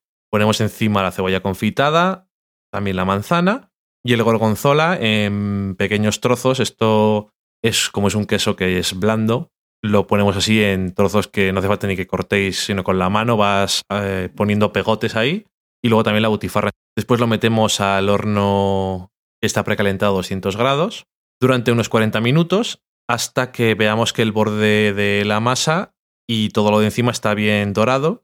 Sacamos, esperamos unos 10 minutos para que se enfríe un poco y le ponemos las hojas de albahaca por encima y lo tenemos que comer una vez que ya esté caliente, que también se puede comer frío, pero si lo que va a hacer es que me- te va a sobrar seguro o sabes que no te vas a comer todo, esperar a que se enfríe antes de envolverlo ahí con papel transparente y meterlo al frigorífico.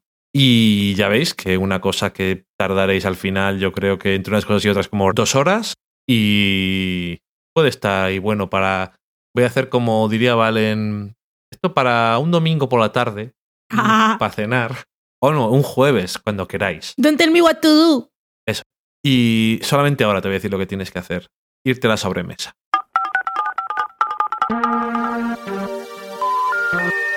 We're sorry, the number you have dialed is not in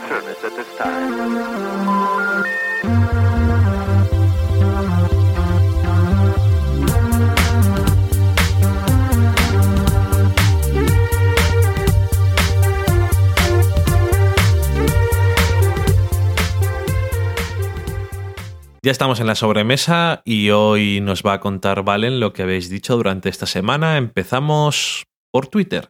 Lo que está de sobremesa ahora es Loki, encima de la mesa. Es muy bello. Empezamos Twitter saludando a Ramper, que nunca nos ha dicho nada, pero siempre hace check-in de que está escuchando el programa, así que yo lo saludo porque sé que él nos escucha y creepymente espero que sonría. Hola Ramper. Gracias por compartir con tu timeline que escuchas nuestro programa. Seguimos con Daniel Roca, uno de los habituales. Chupito, que dice que, bueno, nos da dos impresiones muy rápidas de la séptima temporada de Mad Men. Dice que John Hamm tiene un rango sorprendente de expresiones y que Christina Hendricks está más guapa que nunca. Que luego, como ahora también nos comenta a nosotros, nuestras cuentas particulares, no sé si vendrá después o no, pero decía que había escuchado el comentario del episodio que le tocaba de Mad Men y decía que yo comentaba precisamente lo mismo. Que, Mad- que John Hamm estaba así como, dadle un Emmy por favor, el Oscar y el Nobel, como dijo él mismo. Y que Cristina está más guapa que nunca, que es una cosa que dice, ¿cómo puede estar más guapa? Pero lo está. ¿Cómo es eso posible? Pues No, sí, no lo entiendo. la muy perra. Vero Mastoni, como fue la, el Día del Padre en España, que no es el mismo Día del Padre que en el resto del mundo. Aquí se celebra el Día de San José, porque más padre que ese no puede haber. Él nos enviaba una foto del padre de Alias diciendo que el de mayor quería ser como él, que era uno de los mejores padres televisivos. Ok. Y es que estamos en marzo de 2015 para los que vengan del futuro. Y el Día del Padre fue el 19. Sí, eso es cierto. Carmen Moreno nos enviaba los pósters promocionales de la nueva temporada de Orphan Black, la serie de la que ya nunca se acuerda el nombre, que además es bastante sorprendente porque, claro, es como las películas de superhéroes que te van sacando póster teasers de cada personaje. Ajá. Y aquí obviamente todos son Tatiana Maslany, pero en todos parece una mujer diferente. Es muy creepy. Es impresionante. ¿Qué hará después de Orphan Black, Tatiana Maslany? Espero, Me interesa muchísimo. espero que vaya al cine, porque, Sí, porque pero sí, porque lo merece. ¿qué personaje de todos va a hacer? Claro que ya No los, se ha, puede bueno, esca- no se los ha hecho todos, los ha hecho todos. No se puede encasillar. Mm, Bueno, cada película uno diferente. Eh, El caso es que ya ha demostrado. Oye, Erki, necesito que me mande rango. Pues he hecho una serie. Pero no, para lo más cosas. No, no. Claro, no es, Que la como, veas. no es como la gente dice, soy el gordo calvo que hace de creepy. Soy el señor con cara de malo que hace policía chungo. Yo soy lo que quieras que sea. Puedo ser todas las mujeres. Como La canción esa de, ¿cómo se llama la mujer esa? De Whitney Houston. I'm every woman. Eh, Bueno, continúo. Sigue Carmen. Ah, no.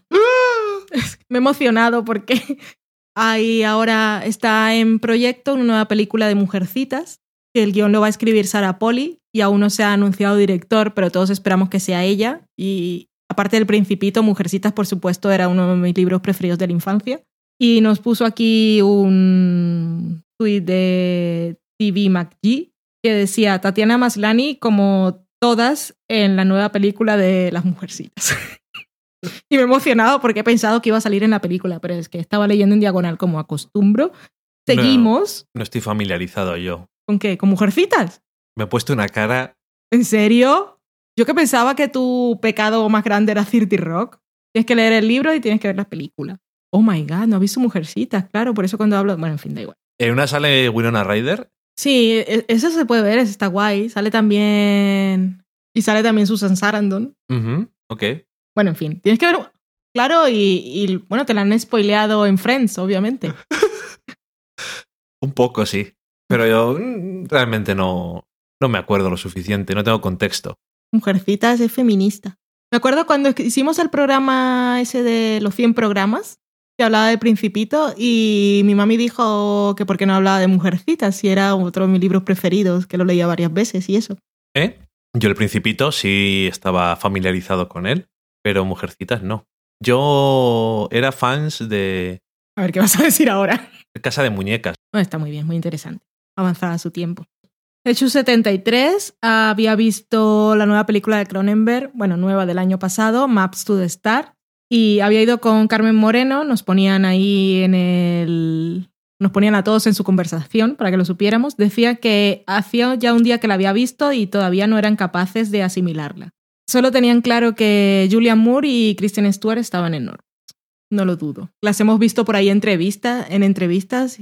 Son muy monas. A mí me Se- encanta. Se, conocían desde que ella era desde que Kristen Stewart era Sí. pequeña, por lo visto. A mí es que me encanta cuando veo entrevistas fuera de. Bueno, cuando veo a los actores fuera de su papel, cu- cuando son personas, por lo menos ante las cámaras, y descubro que me gustan más. eh, bueno, que me gustan más allá de sus cualidades interpretativas. Que como personas son de esas que diría, ven a pasar un fin de semana a mi casa y a cenar, ojalá. Pero bueno, que hay gente a la que nunca invitaría a mi casa, ni aunque pudiera. Oh, I know. Y a Zachary Quinto, por ejemplo. ¡Socorro! Eh, eso es una sensación muy de película de Cronenberg. ¿Quién sacar Quinto? No, lo de. Sacar Quinto también. También podría ser. Lo de. Llevo un día y todavía no lo he asimilado. Sí, suele pasar. Sobre los chupitos, Daniel Roca decía que nos proponía otro juego y era con cada leísmo tuyo, sorry. Soy de Burgos, es que no puedo evitar. Es, hay otras cosas que dice alguna- dicen algunas personas de Burgos, como utilizar mal el condicional. Y eso, sobre todo, las personas de una cierta edad dicen, en vez de cuánto, dicen contra. Y a mí esas cosas me ponen muy cardíaco, pero lo del leísmo o el laísmo, bueno, Es todo. que Creo que son todas. Sí. Leísmo, loísmo y de todo. Eso no, es que no puedo sacarlo de mí. Y los que se cuelan en el programa es porque Valen no me está escuchando. porque, estoy muy borracha. Porque normalmente me dice, no, es le. No, es le. Aquí era la. A mí me gusta es cuando parece mentira, pero aquí vale. Yo la primera vez que descubrí que eso existía fue viendo Verónica Mars en la tele doblada. Ahí también hacían eso. Y sí, y yo dije, ¿qué es esto? Y después me enteré que existía el leísmo y el laísmo. Es que como Cervantes era laísta, pues entonces nos sentimos todos los de España como, bueno, pero como si supiéramos hacer algo que supiera hacer él. Yo qué sé. Bueno, en fin. Adrián CG nos mandaba un vídeo dándole feliz cumpleaños a Loki, aunque fuera tarde. Muchísimas gracias, nos gustó mucho. Ujú. También nos decía que él había cometido también, el, bueno, decía, yo cometí el error de ver Powers, Dani lo resumió bien, como una serie de sci-fi mala, pero peor. Es que es la, es la mejor forma de, de- de resumirla. Si alguien escucha el programa pasado, no veáis Power. También decía así un poco entre indignado y sorprendido. Esto lo deduzco por sus signos de interrogación y admiración, diciendo ¿Cómo? Noah Taylor es el personaje que le corta la mano a Jamie Lannister. Ah, también. Es que no sale mucho en Juego de Tronos. Yo sigo sin acordarme de la escena. Sé que luego iba sin mano, pero no me acuerdo de quién se la corta. Sigo sin saber quién es Noah Taylor, luego lo busco. Que si O lo no, sabes, que es el de Peaky Blinders. Que, que no me acuerdo. ¿Me lo dijiste la que salió en Peaky Blinders? Y en la película esta de Viajes en el Tiempo de Ethan Hawke, que había tres personajes. Solo me acuerdo de dos. Bueno, había tres actores. Solo me acuerdo de dos. Bueno, pues es el otro. Pues no me acuerdo, pobre Noah Taylor. Sí, pero es que es un, es un señor de. Soy un secundario. ¿Alguna vez hará algo que yo diga, hostia, es Noah Taylor? No, no lo sé. Es que, bueno, en fin, luego- su carrera ahora mismo es un señor, lo que llaman un secundario de lujo, pero es que pero es un secundario tan secundario de esos de. Se funde con el mundo y no sabes es no un te acuerdas. camaleón, pero No, no, por su versatilidad, sino porque se funde. con el- Exactamente, bueno, en sí. fin. luego, luego lo busco, a ver, bueno, o no, no sé. Adrián CG nos decía, comino en el pico de gallo, eso es nuevo para mí. Entonces no hay que ponerlo. Yo en la receta, yo lo leí, dije que ponían comino, pero yo en la receta original no lo había visto. Que por cierto, Y no, y no lo pones. que por cierto, Daniel Roca no- nos decía también que, que eso de pico de gallo que era. Es que claro, luego me acordé que nosotros lo habíamos comido un día cualquiera y cuando dije la receta lo dije como si estuviera la gente todos los días en mi casa. Ajá. En fin, sorry. Que tú tampoco le ponías comino al pico No. de gallo. Nunca. Bueno, nunca lo he hecho dos veces, pero no lo he puesto. No, más. También decía, buena suerte a aquella buena alma que aprendía español. Espero que lo haya conseguido. Aprendí español con nosotros, como comentamos. eh. Espero. Voy a ir a una entrevista de trabajo y demuéstrame que sé hablar español. Sí, hombre, sí. Sé hablar castellano perfectamente. y entonces empieza a hablar como nosotros. Pero si hablas seguro y dices frases muy largas sin pausa, no tiene por qué dudar. Las Soy palabras muy- no existen. Soy muy fans del pequeñismo. Si dices eso en una entrevista de trabajo, puede ser algo muy creepy.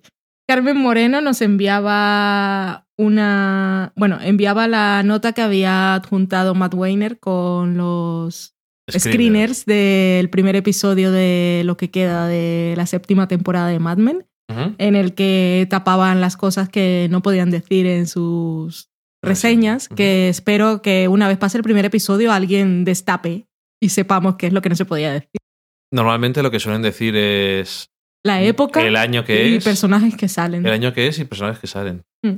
Solamente puedes decir que salía Don. Qué raro. Sorpresa. No me lo esperaba. Hay- no hay ningún episodio de Mad Men que no salga Don Draper. No. Así que sería un episodio muy raro y curioso. Curioso sería. Un episodio de todas las mujeres de Mad Men sin Don y sin hablar de él. Me parece Haciendo bien. sus ¿eh? cosas. Co- Mola. Como, si no tuviera nada de qué hablar. Ay. Mad Men, como hemos disfrutado el revisionado. Estamos ya ahí con la séptima, que vamos a ver un episodio por día y luego el fin de semana antes los vamos a ver todos otra vez, pues estamos muy locos. Sí, y no nos queda nada más. Que si a ti al final no te hubiese gustado Mad Men, estaríamos separados por kilómetros en casa, porque yo estas cosas las haría igualmente. Bueno, no tenemos suerte.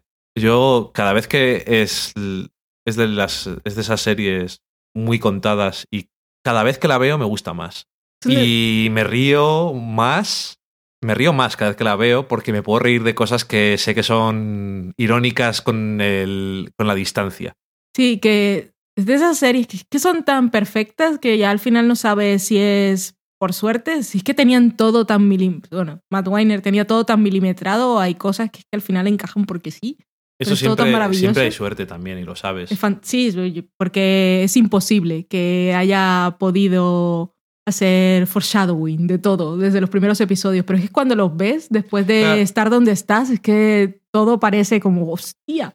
Y es curioso, pero eso también, si tienes muy claro ciertos temas y ciertos personajes, al final eso sale solo. Hmm. Porque si sabes de qué quieres hablar de un personaje y a dónde van, más o menos, o cómo son muy claramente, eh, lo que llegas es a una cosa lógica que tiene que ver con lo que habías hablado antes. Entonces, sí. oye, que off topic no no no lo es pero los que no hayáis visto la entrevista que nos pasó Mari Margolis de la que hablamos en el programa pasado creo y que le pasamos el enlace a alguien que estaba Ayune. interesado a Yunen de Filla una de no no no es esa entrevista no tiene nada que ver fue otra que vimos que salían los actores lo que quería era contar un panel de actores. Sí, lo que quería contar era que todos eh, lo que más le con lo que más habían aprendido en el set era cuando dirigía un episodio John Slattery. Ujú. Y Que les todos decía- decían lo mismo. que les decía que cada vez que repetían una escena que no volvían a hacerlo igual otra vez, Porque, porque, eso ya lo habían hecho. claro. Y que luego veían el montaje y ellos se daban cuenta que había cogido, cuando en el montaje elegían cada plano concreto de lo que quería decir una cosa. Entonces, maravilla de director, de montaje y de actores también. Es todo trabajo en equipo. Y de Matthew Weiner, que porque ya estaba calvo, si no se habría quedado calvo, de lo loco que ha estado muy probablemente en, cada, en el rodaje de cada episodio, en el guion de cada episodio respirando en la nuca quien lo ha escrito, si no estaba él mismo Sí. haciéndolo, y en el montaje como un vampiro durmiendo en una esquina mientras el editor estaba montando. Es que creepy con esa risa malévola que tiene. Sí. Ha estado encima de todo y en este caso no Es se puede obra, decir sí. que lo ha tenido que hacer. Es, es- Bueno, y él serie. reconoce a todo su equipo también. Y otra cosa que me sorprendió mucho es ver al actor que interpreta a Stan, que cuando está él como persona es súper tímido, Sí. no levanta nunca la mirada y luego lo ves en personaje y es tan diferente. Y, el perso- y eh, la persona que hace de Ken, que es. Sí, yo, lo estaba la- buscando. te- Se le va mucho. Se, va se mucho me había olvidado, se me había olvidado. Quería buscarlo en Twitter porque parece súper divertido. Sí. Dice muchas tonterías y a veces se da cuenta a la mitad de que no sabe qué está diciendo. Eso está muy bien siempre. Continuamos. Es como nosotros. Un poquito así. Tenemos a Noah del podcast Cosas de Lynn, que sobre Royals decía que era que es muy buena en ser mala, tanto que puede ser droga de la buena para reír y mucho. Hay mucha gente que está muy interesada por su trasismo. Sí, es que de esas que, a diferencia de Powers, que te quieres tirar de un edificio de 50 pisos, pues con Y que no te atrape nadie cuando estás cayendo. Pues, por supuesto, que no aparezca ningún superhéroe, por favor, a salvarme, déjame morir en paz. De Royals es de esas que te ríes y que dan años de vida, porque reírse es muy bueno para la salud. Daniel Roca con el hashtag spoilers Daniel Roca nos dice, tengo la inmensa suerte de amar mi trabajo desde hace casi 20 años. Eso define. Punto. O sea que no nos ha dicho nada. No, no he dicho nada. Don Ripper de la vida. Raúl Garza, que es Rulosoft, que de él leímos un email hace unos programas de un año anterior, porque no habíamos visto.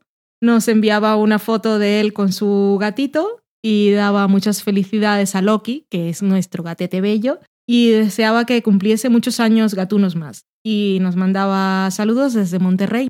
Human-J. Papel que está muy pequeño, no lo puedo ampliar. Human. Debe ser JJ porque es su nombre. Bueno, en fin. Human guion bajo. Déjame vivir. Human. Bueno, Human guion bajo. Human con H, human. Guión bajo JJLZ nos dice. Odio la canción de despedida del podcast del sofá a la cocina. Es domingo y todavía no acabo el aseo de mi casa. ¿Qué está pasando? Programas más largos para que pueda limpiar, por favor. Eso no lo ha dicho, esto es una acotación mía al final. Surzone nos ponía una foto de un salmón que tenía marinando, que- marina que marinarás, para hacer, suponemos, otra vez los tacos de salmón, que parece que le han gustado mu- mucho. Carmenia Moreno, de el podcast anteriormente conocido como Carmenia en Dallas, anteriormente conocido porque ya no existe y que ahora salen porque podcast, nos decía que habláis de Mr. Show porque sale Saul Goodman de Better Call Saul y ella lo ha visto y dice que es desternillante y nos la recomienda. Ocean Crawls dice, parece que he causado un bucle temporal en la sobremesa. Mis poderes empiezan a tomar fuerza. Ja, ja, ja, ja, ja. Y esto era por su cumpleaños y cuántos años tenía, si venía del futuro, del pasado, Loki, etc. Si oís algún ruido es que estamos en la sobremesa de Loki, eso quiere decir que Loki está sobre la mesa. Exactamente. Yebra con Y, pero Yebra también se escribe con Y, nos dice, ya se lo dije en su página y en iVoox, pero quiero decir también por aquí que el especial que hace Navafi es una maravilla. Luego leeremos su comentario en el blog, que nos hizo mucha ilusión después de los estacazos ahí al corazón que nos dimos con el último comentario en el que nos recordaban lo de los martillazos que no pudimos borrar nunca. Que le hemos subido, resubido el programa un poco retocado y más alto y eso. Si alguien lo escucha o lo ha escuchado hace poco y lo vuelve a escuchar y cree que se oye mejor, me gustaría saberlo. O peor. Armenia Moreno y Jesús Herrera se han unido al hashtag Mad Men on Time, que iniciaron, creo que fue Daniel Roca y se unió Junen Decilla, bueno, que iniciaron ambos. Y Carmen decía que, bueno, estaba viendo la primera temporada y que no se cansaba, sobre todo de algunos momentos cómicos. Daniel Roca nos decía, ahora que estaba ya acabando la séptima temporada, bueno, la primera parte, y a punto de ir a ritmo de emisión cuando vuelva la serie, su pensamiento es, mi conclusión más evidente es que tengo que volver a ver la serie. ¿Es una buena conclusión? Ese Daniel Roca que se encontró consigo mismo es uno de los grandes momentos de la vida. Encontrarse consigo mismo en un comentario en el blog en el que decía que Mad Men se la sudaba y entrar para decir cómo me gusta Mad Men. La vida cambia. Maitechu, que es Mari Margolis en Twitter, nos dice: Me guardo vuestro comentario con spoilers de The Jeans para cuando la termine. He visto los dos primeros y estoy enganchado. Carmenia Moreno nos dice: Ya os recomendamos hace mucho Crazy, es la leche, vedla que os va a encantar. Tendremos que verla. Si no tenemos nada así. Tenemos mujercitas cierto. y alguna otra que tampoco he visto. Que por cierto, las pelis de la desaparición de Eleanor Rigby las vimos en Filmin. Y la de Dem la vimos en Netflix, que luego nos dimos cuenta que estaban las tres versiones en Netflix, que ya lo tenemos pagado, pero teníamos dos vales de Filmin, no se, no se nos ocurrió mirar antes. Pero que Filmin mola, porque Sí. cuando hemos necesitado ver alguna peli que no está en las cosas que pagamos, suele estar allí. Filipos dice, poniéndome al día con Del Sofá Podcast. Tengo atrasados y no puede ser. A por el tercero del día. Este está siendo una jornada laboral productiva. Y luego decía, terminada la jornada laboral, o lo que es lo mismo, casi ocho horas escuchando Del Sofá Podcast. Socorro, pobrecito, hijo mío. Vaya lavado de cerebro. Resultado, muchas pelis y recetas pendientes. Yo le dije, bueno, eh, le dijimos que esperábamos que no fuera un efecto secundario que se aburriera de nosotros y dijo que todo lo contrario, que de hecho éramos buenos para un beach listening, que ya estaba casi al día y que seguía mañana. Yo lo que le había comentado era que qué suerte, porque cuando dijo eso terminaba mi jornada laboral a las 5 de la tarde y yo Sí. acaba de llegar al trabajo casi. y él decía, pero empezar a las 8 no mola tanto. Y yo ya me gustaría a mí poder hacer un de 8 a 5. Más que contenta. Junen de Cilla nos ponía una captura de nuestro podcast sonando en el reproductor de su coche y dice, escuchar volviendo del trabajo la sección de cocina del sofá pod- de Del Sofá Podcast y sufrir y sufrir mucho. Bueno, eso es que les gustan las recetas. Eso Siempre está bien. O que lo estaba escuchando a la hora que tenía hambre. Al buen hambre no hay pan duro. ¿Socorro? ¿No habéis escuchado nunca eso? No. Pero tiene sentido, es de esas que no necesito que me expliques. ¿Verdad? Pues es un refrán también. Pero este es de los buenos, ¿no?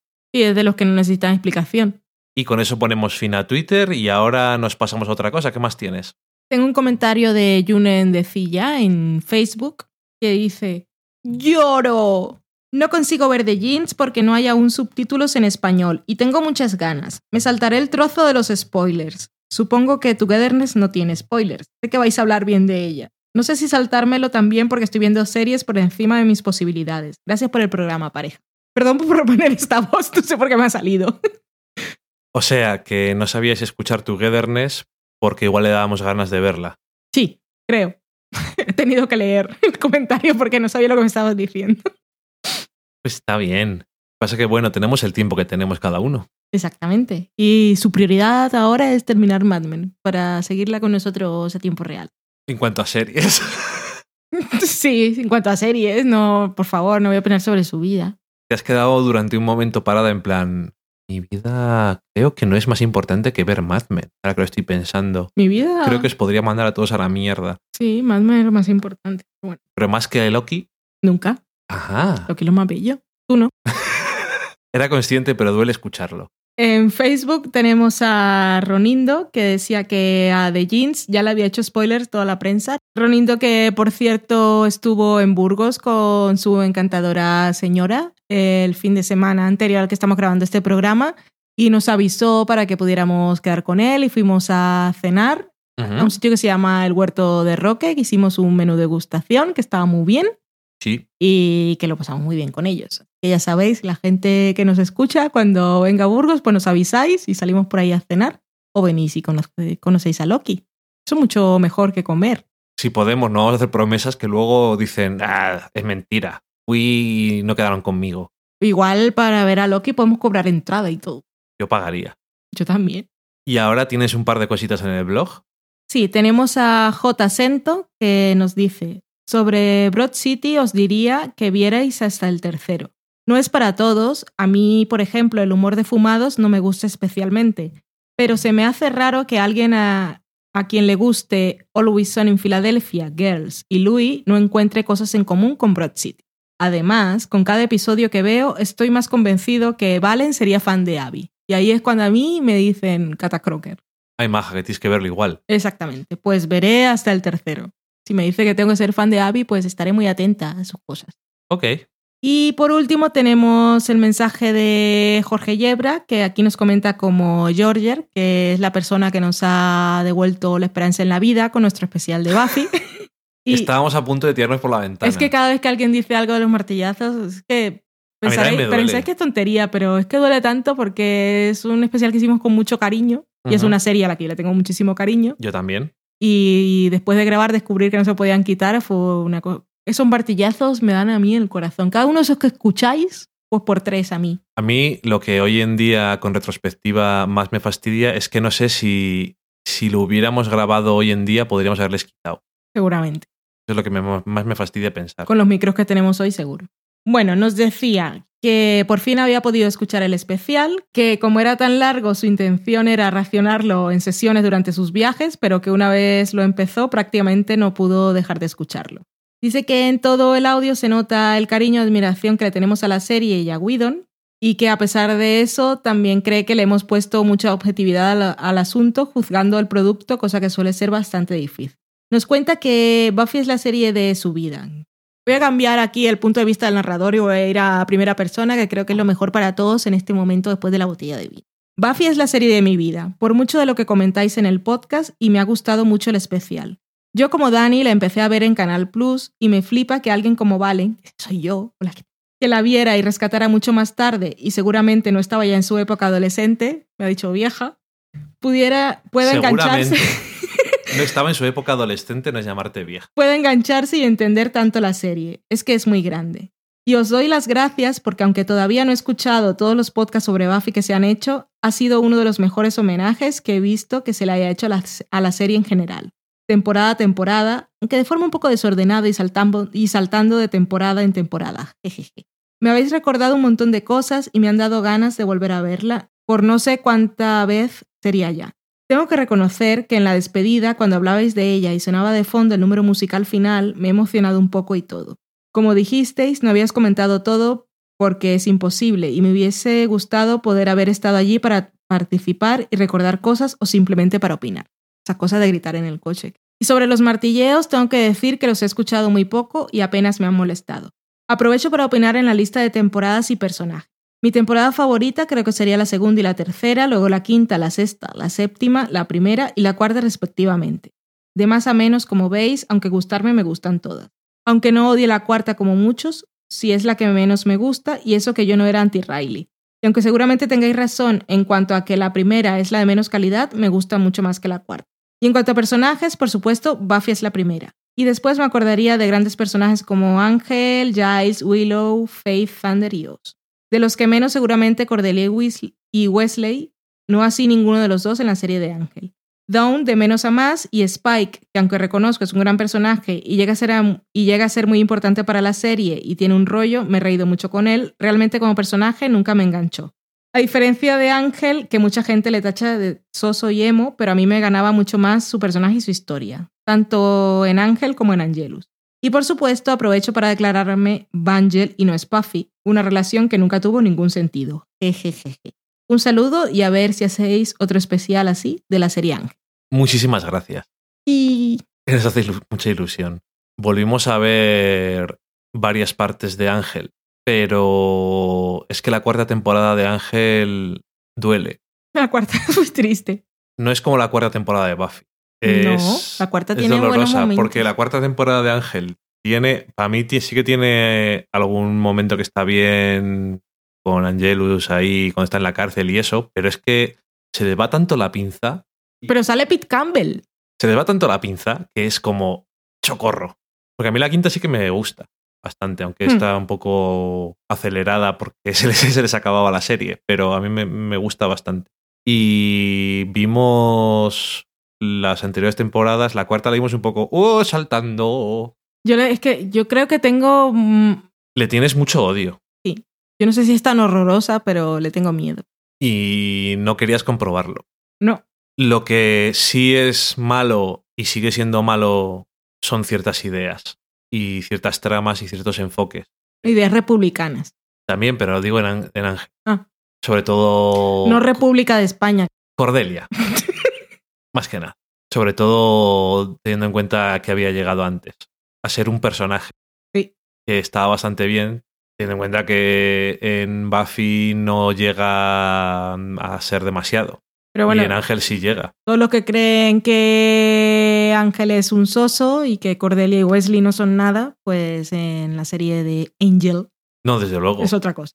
Es otra cosa, desde luego, sí. Y sí es.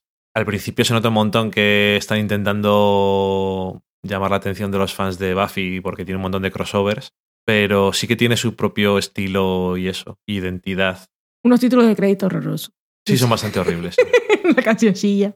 Yo le cogí cariño cuando leí la primera vez. Pero a mí me mala. gusta porque cuando se arranca la canción, justo cuando le pega la patada a la puerta, Eso es verdad y lo sabes. Ay, la gente que no sabe de qué estamos hablando, qué bien lo pasa. Yo la tuve de politono cuando estaba viendo, ¿eh? Bueno, pues yo creo que con eso vamos a terminar el programa. Yo me estoy mirando las manos porque mientras estaba Valen hablando, mi gato bello y hermoso me estaba mordiendo las manos y me ha dejado unas marcas con bastante mala pinta. Así que me las voy a mirar ahora en el baño y a tratármelas como sea necesario. Exagerado.